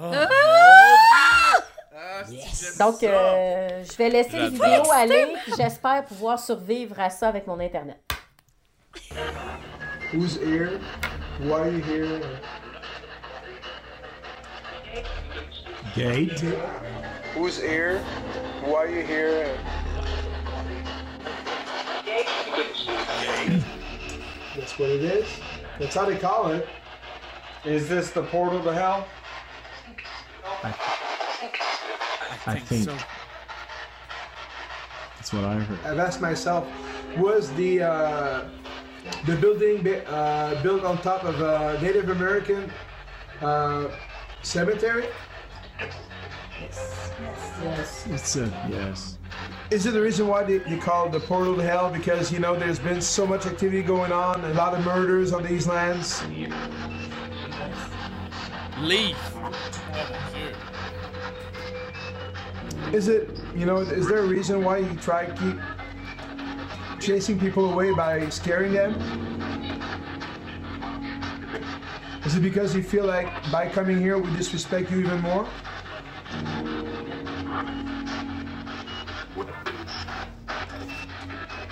And you want to be left alone? Yes. Can you tell us your name? Steve. Steve! Steve. Can you tell Oh me mon Dieu, que c'était clair! how many people i- in the room right now? Six. Six. Six. Exactly. You're right. Can you tell me how many people i- in the room right now? Six. And you know, I. Oh my God! Can't you just bite? Can you pass right in front of me right now? You know. I'm gonna put something on the floor that you can't. Right here. that I'm gonna put it here. Please don't put it in a well. Can you tell me the name of one of the people in the team right now? besides me or Steve? Steve. Okay. And Tabarnak. can you name me one one more per- person? Doom. Okay. Your flashlight is on. Oh, the flashlight is on. Did you just open the flashlight? Did you tap it back? No. Put the jewel phone right beside it. Yes, you did. Can you do it again? Can you close it back? Yes, thank you very much. Ah! Thank you very much. Oh, wow. Yes. Ça dit yes? Ah! Ah, ça répond tout à côté. ça arrive. Ouais. Wow. Pour Ça, ceux là- qui, mettons, n'ont pas l'image devant eux avec les sous-titres, ça aide On vraiment va les mettre beaucoup, sur notre page. Facebook. On va les mettre sur notre Ouais, page Facebook. C'est un- Oui, oui, cet oui, épisode-là, c'est un must euh, de, de euh, regarder la version YouTube, je crois. Oui, c'est ça. Ben, c'est un 17 minutes. On l'a, on l'a concentré parce que c'est vraiment. On était là une nuit complète, mais ça a été que ça pendant toute l'investigation. C'est pas compliqué. Ça l'arrêtait juste pas. Puis quand. Mais tu réponds quoi aux gens qui te disent, mettons, quand ils voient ça, oh, c'est pas vrai. Mais il- c'est ça, tu sais, je veux. C'est un feeling, c'est juste que je vois pas comment on l'aurait inventé. Je vois pas comment on l'aurait faké, comment. Il aurait fallu, tu sais, on n'arrive pas là avec une équipe de professionnels du genre euh, monteur de son, euh, tu sais, on n'arrive pas avec une équipe de TV euh, qui peut nous faire des, des pranks puis tout ça, là, tu sais, on est juste nous, en road trip, notre petit équipement, nos petits trucs, euh, notre, euh, nos connaissances et tout. Puis, tu sais, quand il nous dit qu'on est six, ben on est six parce qu'on est accompagné de notre équipe qui vient de la Georgie, des amis à nous. Ils sont trois, eux aussi.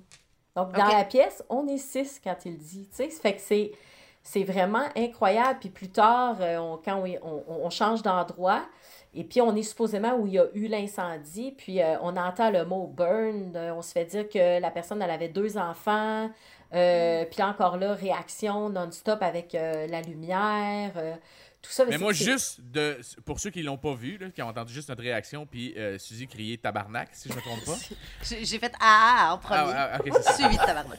Suivi d'un tabarnak. Euh, c'est qu'on voit une flashlight sur euh, une valise et euh, on a Dom, c'est ça? Euh, Dom, Dominique. Dominique. Dom qui dit Est-ce que tu pourrais éteindre cette flashlight-là? Tu entends dans le petit speaker Yeah.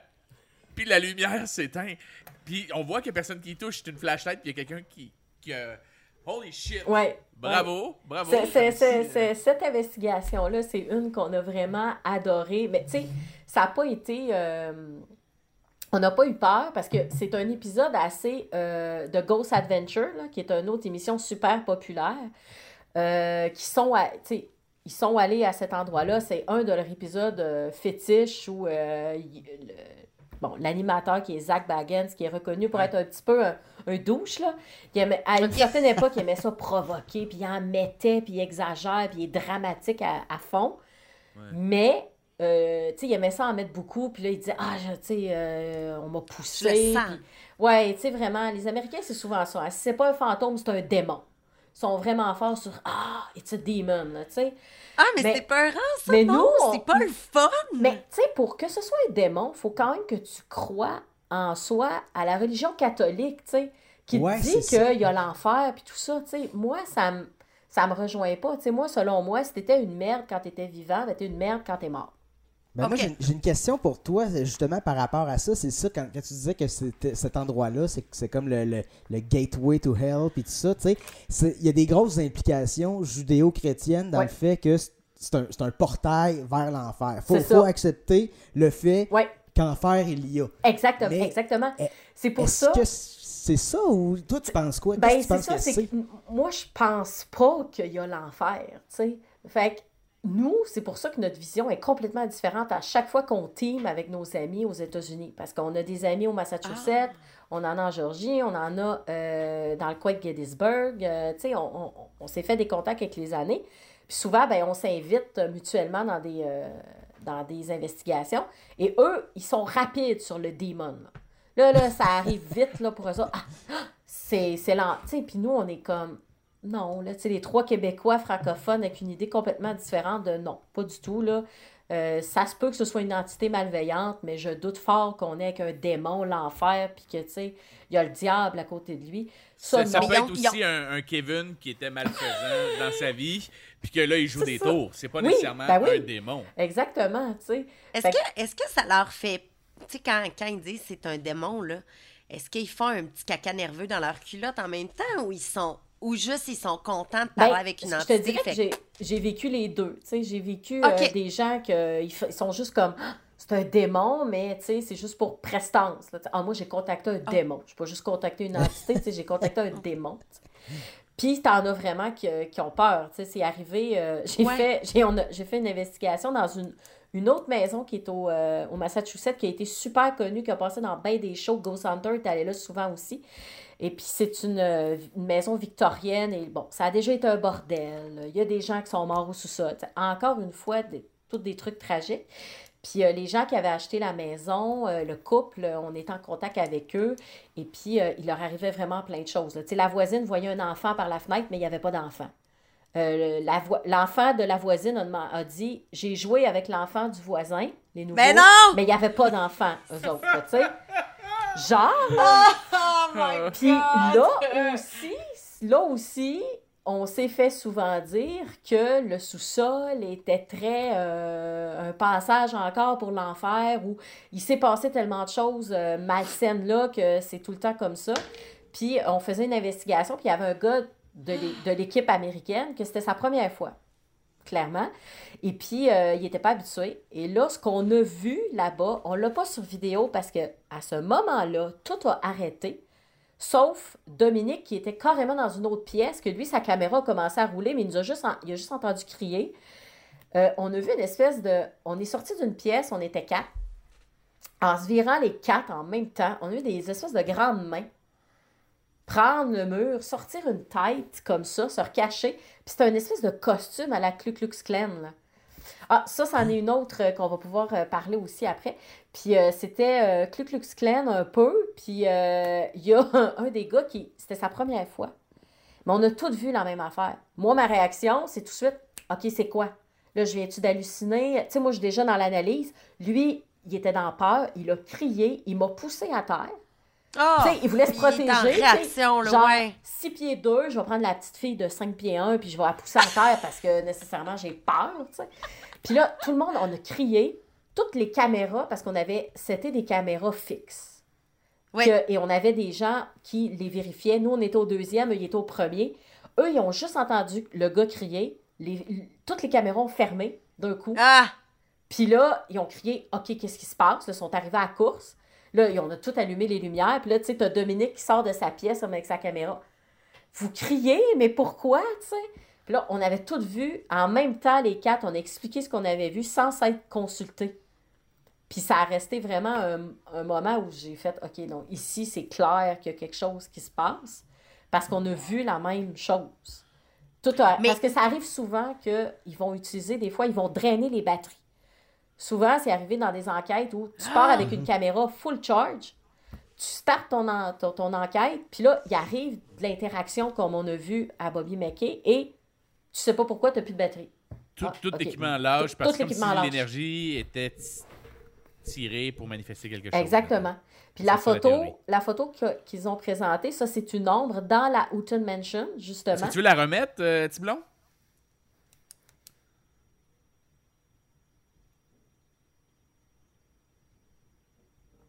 Ah, ça, c'est celle. Ah, Ok, oui, non, la voilà. c'est là. Elle Donc, est- on voit Dominique en premier plan, Steve, puis on voit moi. Et puis, au bout, dans la euh, porte, Ben je ne oui. sais pas si vous voyez l'ombre. Oui. Complètement. Bon, mais ça, euh, à ce moment-là, dans le fond, c'est notre ami Glenn qui euh, il nous accompagnait, puis lui, on le voit pas. C'est lui qui nous prend en photo.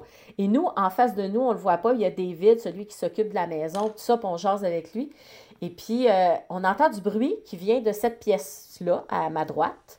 Puis on entend vraiment, là, on- c'est impossible parce qu'on est tous dans la même pièce, on entend vraiment très fort quelque chose.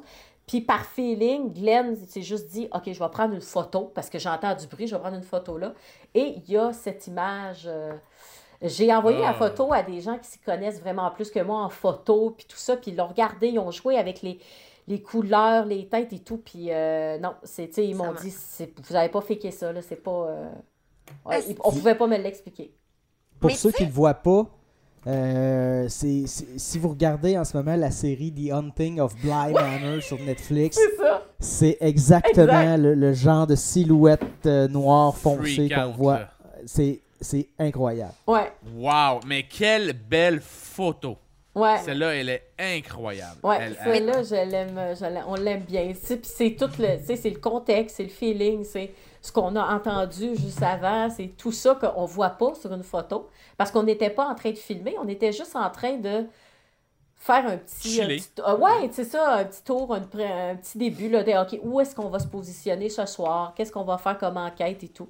Puis ça est apparu. euh, Tu sais, le dans les vidéos qu'on a regardées, là, euh, euh, vous me sembliez pas du tout apeuré Non. de la situation. On l'est pas. Vous sembliez même apprécier ce qui se passait. Oui, parce, Parce, que, c'est ça que vous recherchez Oui. comme. Exactement.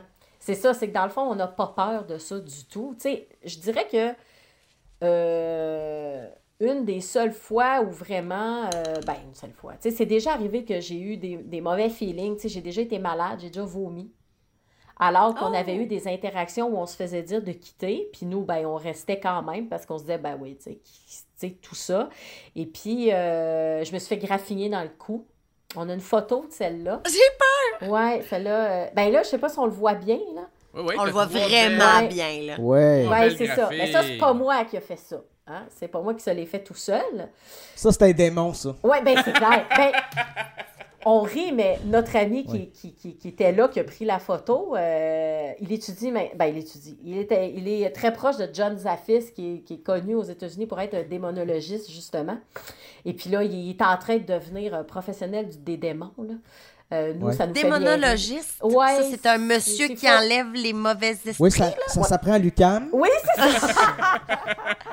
Il y a une épreuve au jeu de la com, c'est ça, hein, je C'est un pense. bac de 4 ans, là, puis euh, c'est bien compliqué. Non, mais tu sais, c'est un peu, c'est c'est des pseudosciences, hein, c'est qu'il y a des gens qui deviennent, comment dire, professionnels euh, là-dedans. C'est très américain, Ah, ça. euh. c'est ça, parce que John Zaffis, c'est quand même, euh, il y a quand même un musée du paranormal aux États-Unis. Mm. Puis, euh, bon, il- c'est lui qui avait, entre autres, euh, pendant un bout de temps, euh, il est très euh, relié avec euh, ceux que, ben, The Conjuring, le film, là, je sais pas si vous l'avez oui, vu. oui, oui. Bon, Oui. ben, logiquement, s'il n'y avait pas de pandémie, je serais dans la maison en ce moment. Je serais là. Ah oui. On- ouais, je Tu ferais serais à la enquête. maison. euh, La maison de- Rhode Island de, de- de- Ouais. qui existe pour vrai. Eh bien, euh, mes amis euh, aux États-Unis, ils sont en ce moment. On avait été invités, mais là, euh, bon, pandémie oblige, euh, l'année 2020 est tombée à l'eau. Mais euh, donc, lui est allé souvent là pour faire enquête, tout ça. C'est, c'est, ça- c'est quel- quand même quelqu'un qui est très réputé dans le domaine du paranormal pour être assez crédible généralement. Puis il y a un musée du paranormal avec plein de trucs qu'il a recueillis qui seraient hantés. Euh, des- Tabarnane, il y a quelqu'un ouais. qui vient de passer dans le corridor, puis j'ai failli faire une crise de cœur. Comment je vais faire pour dormir cette nuit? Ben, Pour faire une histoire courte, on a parlé de Rita tout à l'heure, la maman de Léa qui est décédée. C'était une course contre la montre parce que Léa était enceinte. Et euh, Léa essayait d'accoucher juste pour que sa mère puisse voir son enfant. Puis là, c'était comme, il laissait un mois à vivre, puis là, il en avait besoin pour deux mois. Puis en tout cas, bref, c'était vraiment pas cool. Et malheureusement, elle est décédée un mois avant que Léa accouche. Elle n'a jamais pu voir son petit-fils. Et euh, Rita avait un amour pour les enfants. Elle enseignait la psychologie à l'enfance euh, dans des cégeps et des universités. C'était sa, ouais, c'était sa, sa grosse passion. Donc, euh, elle rêvait qu'on ait un enfant, puis malheureusement, elle ne pourra jamais le voir. Et euh, on a une photo de Rita euh, dans la chambre à Jules. Et euh, à un moment donné, Jules, je l'avais dans mes bras, puis il était tout petit, il avait un an peut-être. On est passé devant la photo, il l'a pointé, puis il a dit c'est la nonna. Puis nonna en italien, ben c'est grand-maman. c'est grand-maman. Et là, j'ai fait comment elle s'appelle elle? Puis elle a fait nonna. Et là, j'ai fait oh, oui. Je l'ai déposé. Puis là, j'étais comme, OK, pas avoir peur, c'est juste super beau. Euh, ben, bonne nuit. Puis là, il fait bonne nuit. Puis là, je, je sors. Puis je dis à Léa, as-tu déjà parlé de ta mère à, à Jules? Puis elle fait non. Je dis, t'as jamais mentionné le mot nonna devant lui? Puis il fait non. Là, elle disait comme non, non, non. Fait que Jules a appris la nonna sans qu'on lui apprenne ce mot-là, sans qu'on le mentionne jamais devant lui. Et à chaque fois qu'il en passait... sachant c'était qui. Ouais, il la pointait du doigt en disant la nonna. Fait que là, des fois, on, ben, depuis ce temps-là, tu sais, comme euh, nous, dans la famille, on, on souhaite bonne nuit et mm, tu sais, à tout- toute la gang. Genre, c'est comme là, si Xa était là, il irait le voir Xa dans sa chambre, il souhaite bonne nuit, puis bonne nuit à tout le monde. Puis à cette heure, il passe devant la photo, puis on a comme instauré ça. Il dit bonne nuit, Nona, puis il donne un bisou euh, euh, en soufflé Nice. à, à sa grand-maman. Mais jamais auparavant, il avait été mis en contact avec cette photo-là ou quoi que ce soit. Fait que c'est fucking weird. Puis c'est nice. C'est C'est beau! C'est beau. Ouais, ouais, ouais. Moi, quand j'étais jeune, euh, j'ai j'ai perdu mes grands-parents jeunes. Puis quand, euh, quand je voulais rêver à eux, je, tu sais, c'est sûrement du subconscient, là, des affaires de même. Mais quand je voulais rêver à eux, je leur demandais, puis ça arrivait. Puis tu sais, à un moment donné, quand ça fait longtemps que, que la personne est décédée, il y a, il y a des petits traits qui qu'on oublie, tu sais, quand, à part quand on a une photo devant nous, là, tu sais, il y a des trucs comme précis que, que- qui nous échappent. là. Puis euh, mon, mon grand-père maternel s'était fait euh, couper un doigt à la hache, mais euh, il était pas allé à l'hôpital pour ça, tu sais, franchement. C'est un gars de la Beauce, là.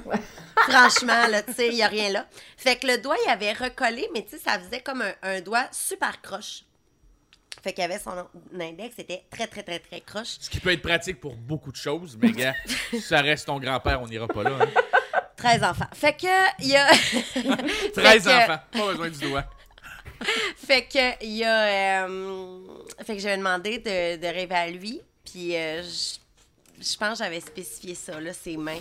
Et puis, euh, j'avais rêvé à lui. Il était venu me voir. Il m'avait dit euh, Bonjour, je suis contente de te voir. Tu sais, puis il avait dit Qu'est-ce qu'on fait? Puis là, j'avais dit Ben, moi, j'aimerais ça aller où toi t'es. J'aimerais ça aller dans le ciel.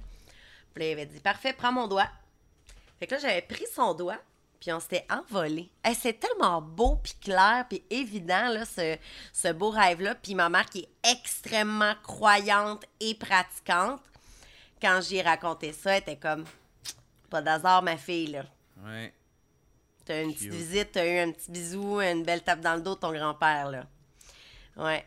De l'âge de. Ça a commencé, moi, de- de- en sixième année, jusqu'à mes 23-24 ans, j'avais plusieurs manifestations que, de trucs dans les maisons où j'habitais. Vraiment beaucoup, beaucoup, beaucoup. Et depuis l'âge de ça, 26-27, euh, tout a arrêté. J'ai plus jamais revécu quoi que ce soit euh, dans aucune de mes maisons ou presque. Et Hmm. avant, c'était euh, hebdomadaire là, dans la maison où j'habitais à Repentigny. Un, un homme s'était suicidé, puis la maison avait déjà passé au feu, puis un enfant de 3 Ouais. ans qui était mort. Fait que, tu sais, c'était un pas pire CV. Et toute ma famille, on entendait courir dans le sous-sol. euh, on en- Ah. Dans l'ancien corridor, ça passait comme euh, d'une pièce à l'autre. Mais c'est comme si ça traversait mon mur. Puis une année, j'avais dit ça à mon père. Puis il avait dit, ben, c'est là où il y avait l'ancien corridor quand- avant qu'on rénove.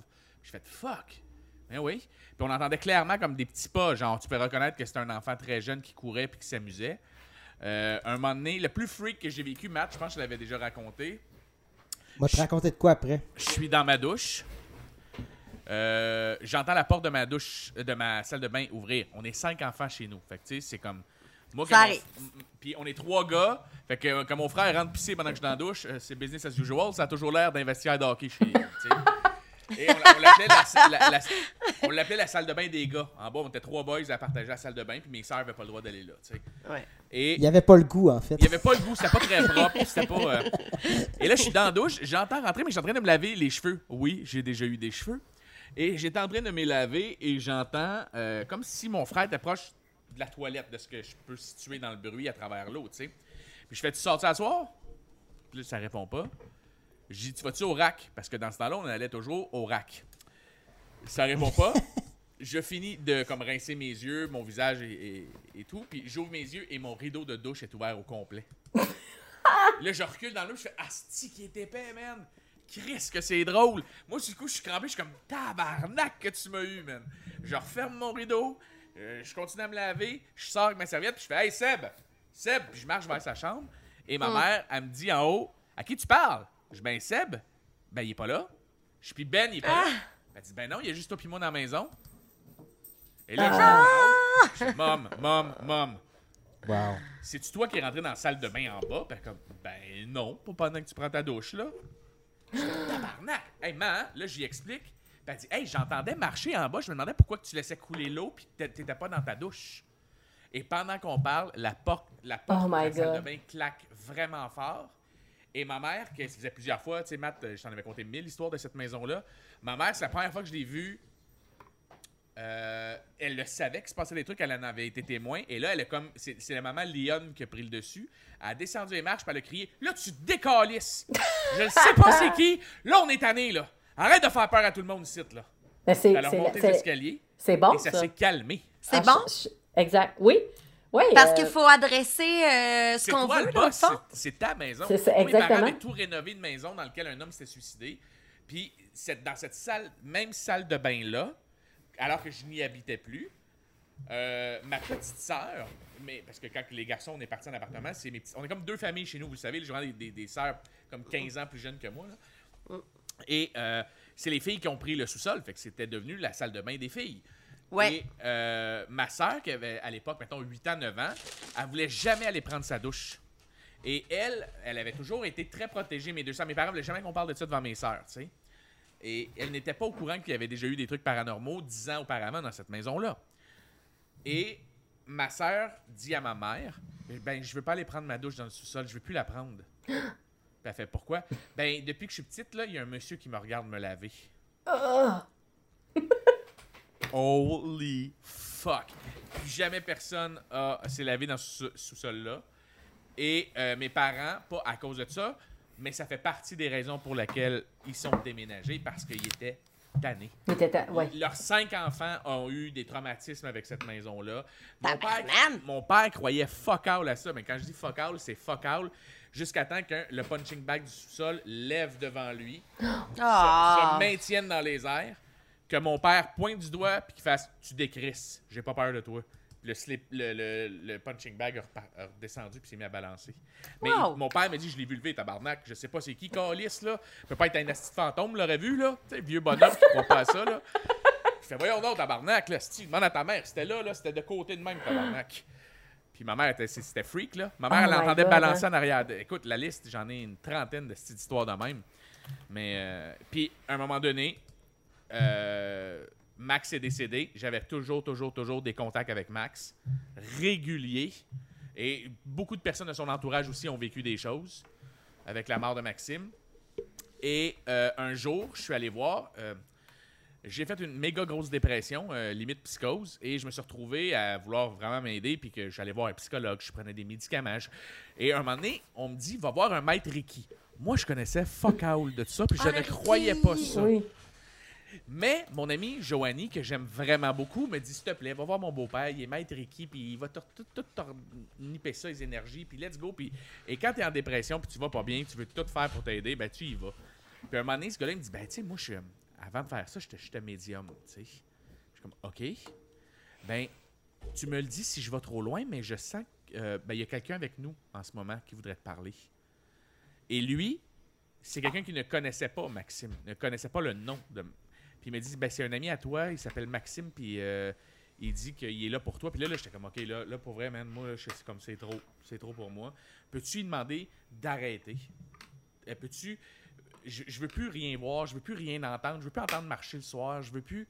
Et je vous le jure, sur la tête de mes enfants, à partir de là, je n'ai plus jamais rien vécu, Ah. ou presque. Jusqu'à temps que je retourne à l'Oasis du Vieux-Palais, puis que ça me colle, ça me colle à moi. Ben, comme. euh, Il était là cette soirée-là. Ouais, et Max était là.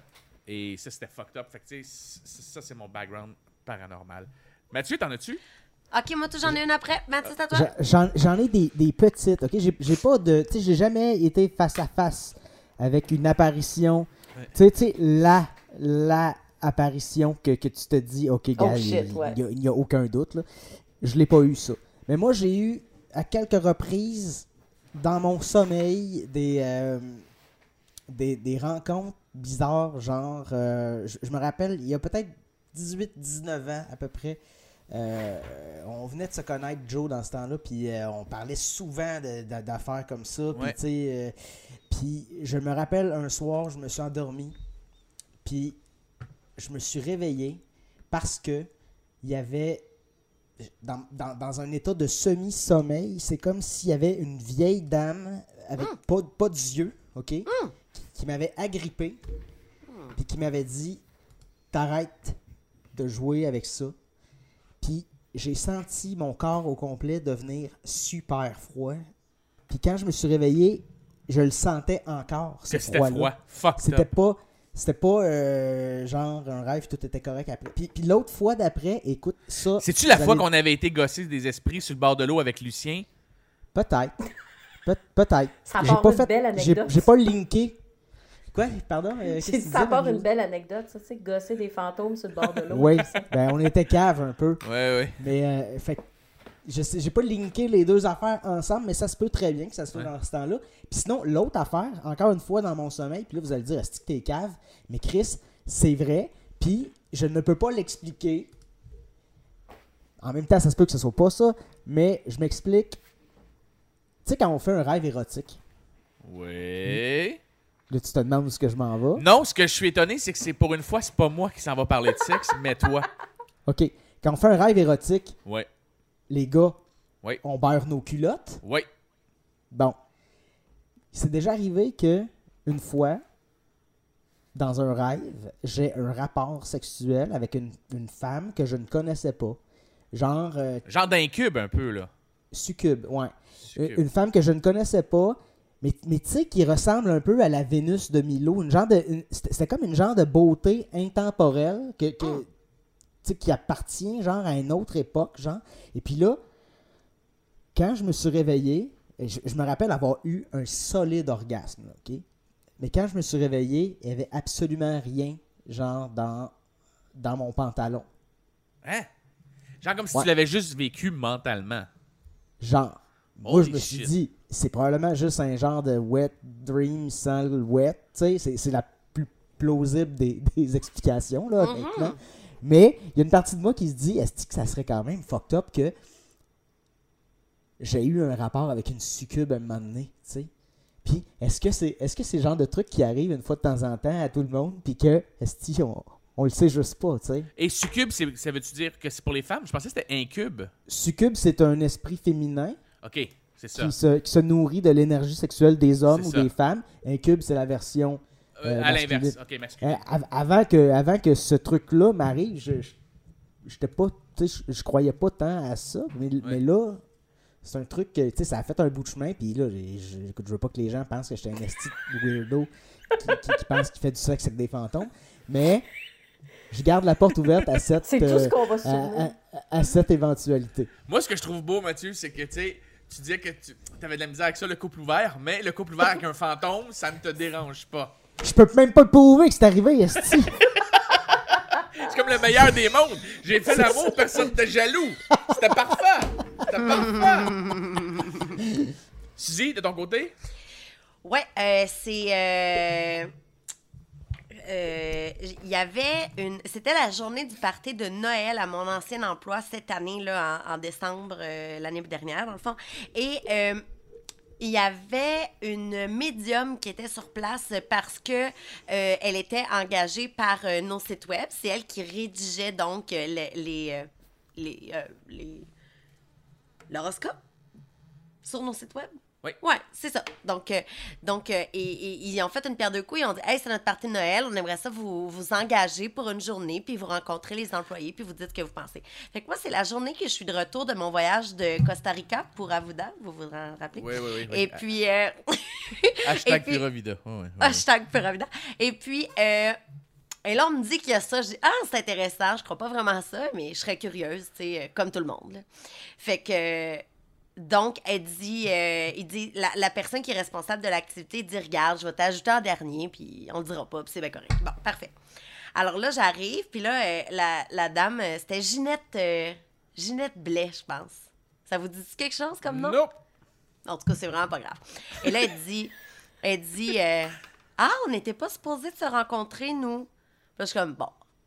Elle, Elle elle fait a sa vu la mystique. liste des... Ouais, c'est ça, Elle j'étais fait là. sa mystique. OK, OK. Puis elle dit, hmm, t'es pas seule? Puis là, là, je dis, ah non, euh, haha. Puis, puis moi, j'allais là un peu dans le but de la berner, là. Tu sais, j'avais pris une bague, je l'avais mis dans le mauvais doigt. J'étais comme, qu'est-ce qu'elle va me dire, là? Tu sais, puis ma question, au lieu d'être genre, comment vont aller mes amours, c'était plus comme, comment va aller mon année? Puis là, j'étais comme, ah ouais, arrange-toi avec ça, Quand tu dis de changer de bague, c'était, mettons, pour faire comme si t'étais fiancé ou marié. Ouais. OK, OK, OK. Ouais, J'étais comme, ah ouais, check, check- check ça, toi. Fait que, fait que là, elle dit, oh, elle dit, euh, je peux te dire qu'est-ce que je ressens? Là, j'étais là, oui. Là, elle dit, euh, t'as vraiment une grande peine. T'as une grande peine qui prend beaucoup de place. T'as perdu un parent. Là, j'étais là. Oui. Là, elle dit, c'est ton père, puis il parle fort. Eh, Puis j'étais toute douce puis calme, là. Je montrais pas ma personnalité du tout. Je viens d'entrer là, tu sais. Elle dit, c'est ton père, puis il parle fort. J'étais comme, oui. Là, elle dit, ouais, ben là, ton père, il est pas mal tanné, là. Là, ça suffit avoir de la peine, là. Voyons donc, ça peut pas prendre toute la place comme ça, là. Là, il veut que sa belle-fille soit heureuse, là. Puis là, sa belle-fille, ces mots-là, c'est comme ça que mon père m'appelle tout le temps, tu sais. Fait que là, je- shit. y, il y avait comme pas de doute là c'était comme tellement euh, puis elle, elle leur dit d'autres petits trucs aussi là que j'étais là ben oui pas de doute euh, c'est c'est ça qui, qui se passe puis je l'ai pris ce message là Ouais. j'ai dit ok c'est beau c'est correct je vais tourner la page tu sais Wow. fait que euh, c'est ça c'est ça mon expérience Wow. à, à ce niveau là tu sais Alors, personne d'autre a eu de relations sexuelles avec des fantômes. Non, Non. juste Juste- moi, weirdo. Marjo non, Non. euh, Jamais, jamais. Tu t'es fait jamais cruiser par un fantôme? Pas à ma Non. connaissance. Pas à ta connaissance. Non. Euh, tu vas-tu Mais- tu vas-tu me juger, Joe, avec ça, là, cette histoire-là? Ben, honnêtement, on est Ça des se gens bloque comme bien. Ça se Ouais. bloque bien dans une discussion, puis t'as assez d'armes pour me faire chier aussi. euh, tu peux me taquiner sur beaucoup de choses. Mais non, parce que, sais-tu quoi, Matt? Si j'étais Ouais. pas euh, autant ouvert d'esprit, mettons, puis que je sais, je sais qu'il y a beaucoup de gens qui ont vécu ça, tu comprends? Puis que si c'était la première fois de ma vie que j'entendais parler de ça, je fais comme, ah, que c'est weird? Mais c'est weird pour la personne qui connaît zéro, zéro le dossier, qui n'a jamais lu, mettons, un livre là-dessus.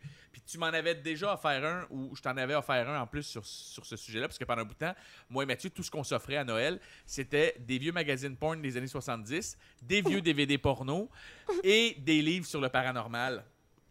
ça vous décrit très bien l'ensemble de l'œuvre Ouais, ouais. Un vieux DVD de porn, genre de Debbie Does Dallas. Et, euh, On, on est comme Mulder et Scully, mais vraiment fucking weird. Ouais. genre. Sans la tension sexuelle weird entre toi Ouais. et fait, oui, je vais te taquiner avec ça parce que c'est drôle à dire, mais pas parce que j'ai envie de rire de tout ça. Tu comprends la différence? Mais parce qu'on taquine ceux qu'on aime. Ben oui, Ah. totalement. Marie-Josée, on continue. Je trouvais ça le fun de faire un, un- un- Un aparté. un petit arrêt sur Un chacun de nos. euh, une petite aparté sur chacun de nos, nos histoires avec le, le paranormal. Et là, toi, euh, après avoir vécu, mettons, euh, je t'ai entendu dire euh, Gettysburg tantôt. Moi, qui Oui. est un passionné de guerre, est-ce que tu es allé sur les plaines à Gettysburg où tout le monde dit qu'il se passe des trucs, genre, Ouais. c'est comme la Mecque avec l'hôpital oui. psychiatrique où tout le monde va, là, genre, euh, euh, comment ça s'appelle, Asylum, la, la place que Ghost Hunter est retourné comme 3-4 fois. Ben, t'en as beaucoup. T'as Penhurst. T'as. Ouais. euh, Attends, là. J'en ai, ai tellement fait des Asylum, là.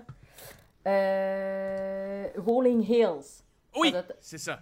C'est ça. Celui-là, il paraît qu'il était cœurant. Est-ce que Ouais. tu as des trucs de cet endroit-là à nous raconter? Euh, oui, ben, on n'a pas de temps avec toi, tu vois. Ça, c'en est un que c'est un long road trip qu'on a fait, puis on en faisait là vraiment, là, c'était à chaque presque nuit, on était ailleurs.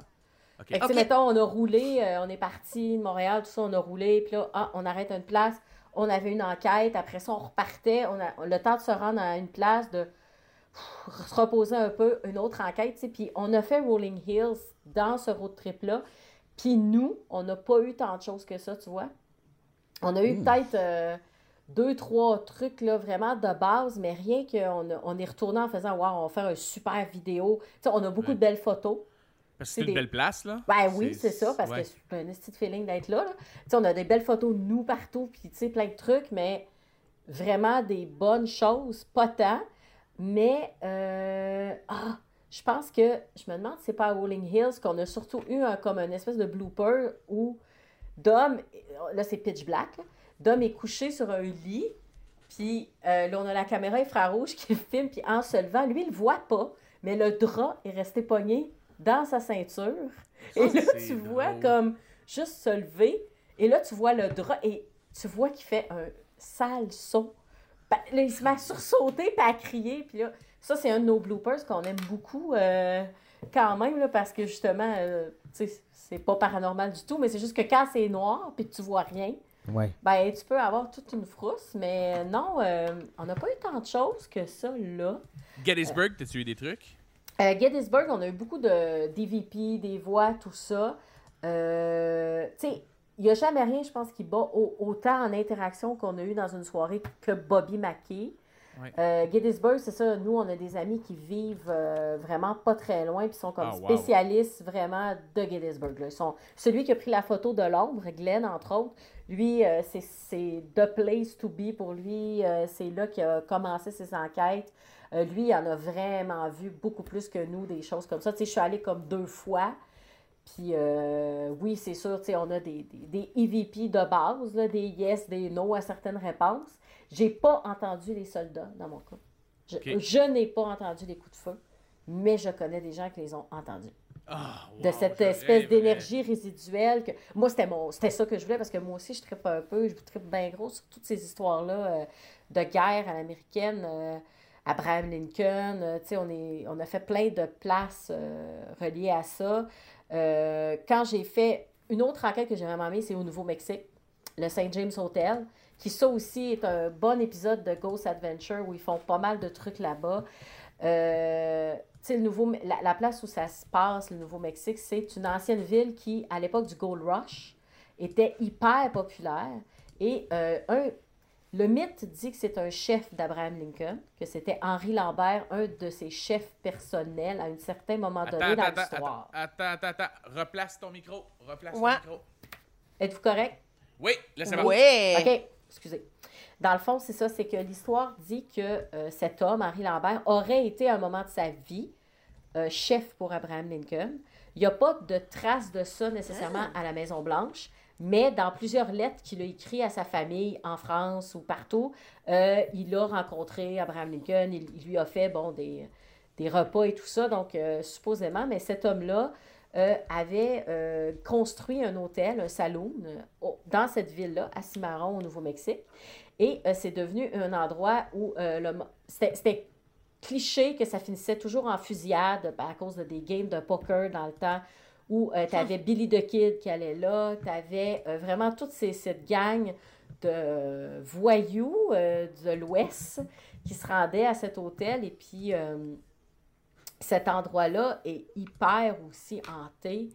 Euh, dans mon cas, j'ai rien à présenter parce que j'ai passé au feu en 2013 et tout a brûlé, donc j'ai tout Ah. perdu. Euh, le seul backup que j'avais, eh bien, euh, il était passé dans le feu aussi. Donc maintenant, j'ai appris de mes erreurs et j'ai des backups ailleurs que chez moi.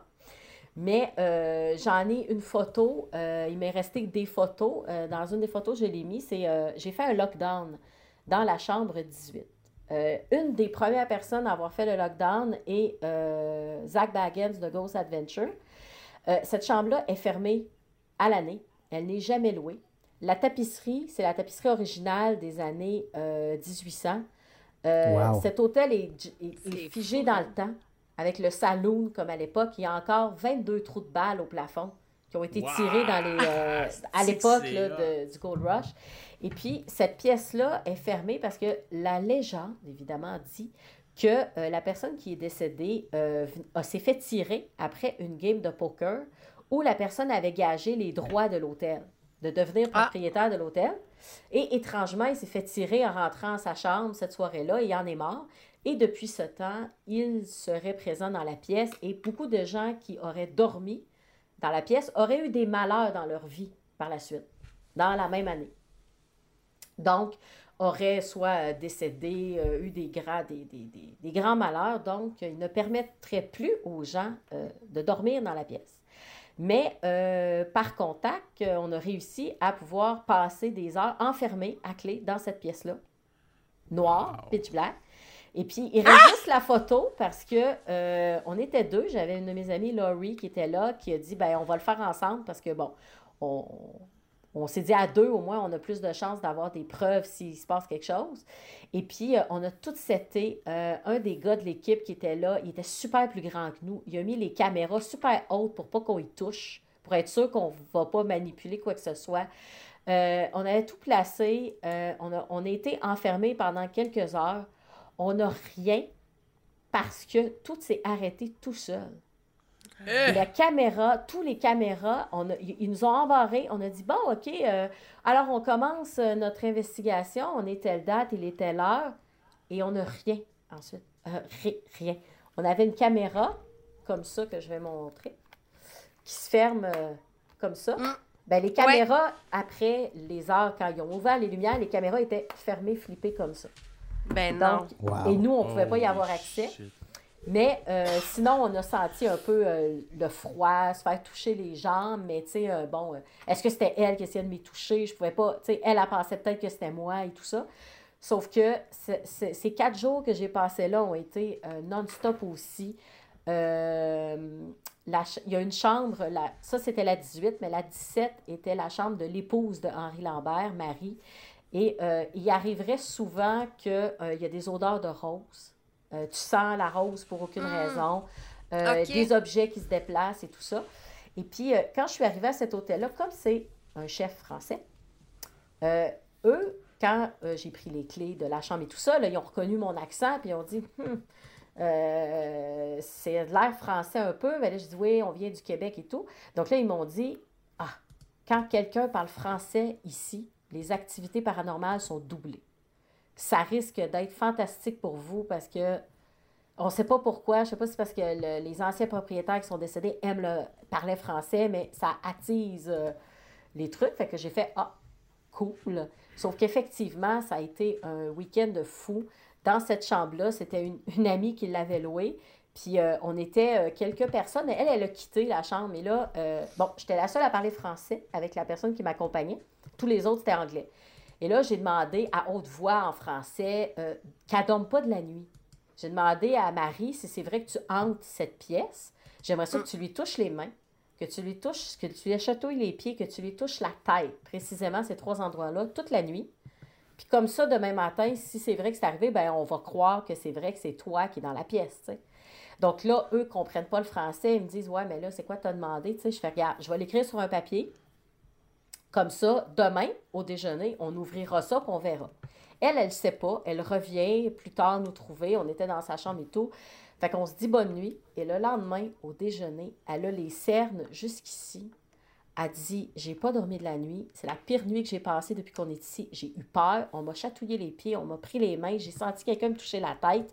Elle a, dans la nuit, elle a appelé un des gars qui dormait dans une autre chambre pour lui dire Tu peux-tu venir me trouver, genre, où je m'en vais dans ta chambre? Moi, je peux plus. euh, j'ai trop peur. Mais elle avait déjà dormi dans la, dans la chambre une nuit avant, puis tout avait été correct.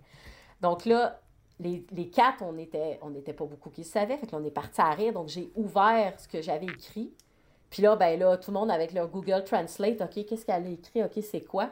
Puis là, ben, ils ont réalisé que ce que j'avais demandé était arrivé.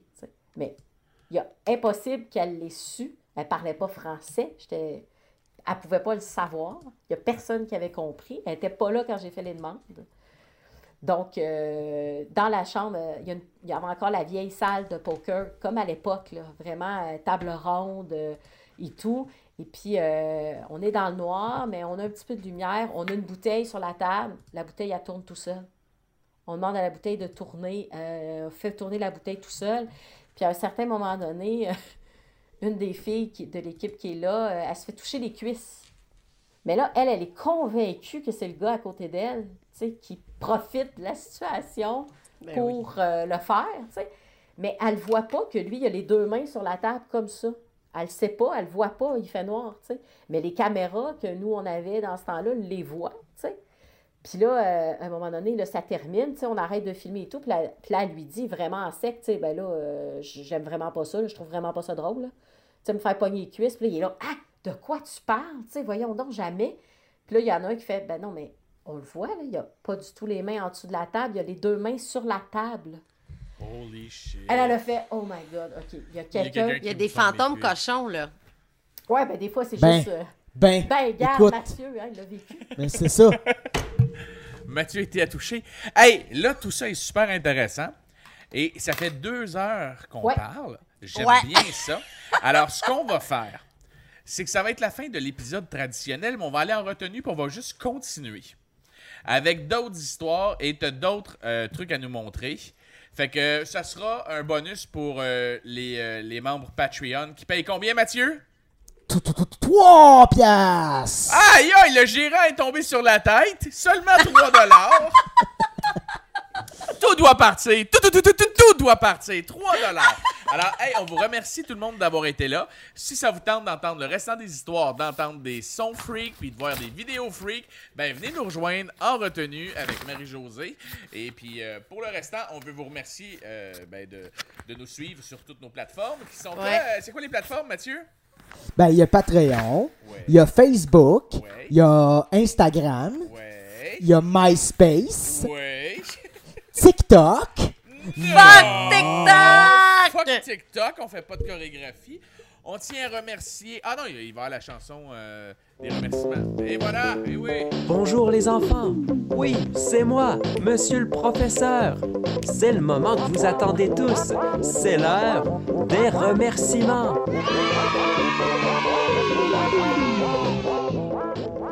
Hey, merci à nos petits blonds qui sont à la production de ce balado. Philippe, Julien Bougie, Clément Hamelin. Merci les garçons. Merci à Vincent Dargy euh, qui est à la musique, euh, thème du pack sac. Merci à Rosie Blondie Dessin d'avoir fait le logo. Merci aussi au Marmotte Aplati de nous avoir prêté cette chanson. Et merci au Sarcastique qui fait la chanson de nos oraux. Eh bien, euh, sinon, est-ce qu'on a d'autres gens à remercier que j'oublie, Suzy? Ouais, euh, on a les filles du Viridi Café parce qu'on a toujours des masques en vente euh, pour vous, des masques à l'effigie du podcast Le Pack Sac. Alors, euh, vous allez au viridicafé.com pour vous les procurer. Regardez, Jonathan vous les montre si vous êtes sur YouTube.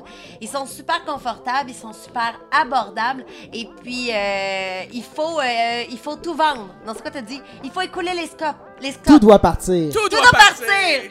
Merci. Exactement. Et puis, euh, si vous avez aimé l'épisode, on vous invite évidemment à mettre 5 étoiles, peu importe la plateforme sur laquelle vous nous écoutez. Et aussi, ben, on voudrait vous souhaiter un joyeux Halloween parce que vous aurez droit de passer l'Halloween après euh, ce qu'on a appris aujourd'hui. Alors, C'est allons bizarre, propager la maladie d'une maison à l'autre. Allons-y, allons-y. eh bien, euh, le plus gros des merci ira à Marie-Josée. Merci d'être venue faire un tour euh, dans notre Merci classe. beaucoup. Et là, bien retenue avec nous. Et euh, la retenue, c'est toujours un peu plus olé olé habituellement, mais là, aujourd'hui, ça va être euh, bou, bou, Épeurant. bou. Ça va être épeurant.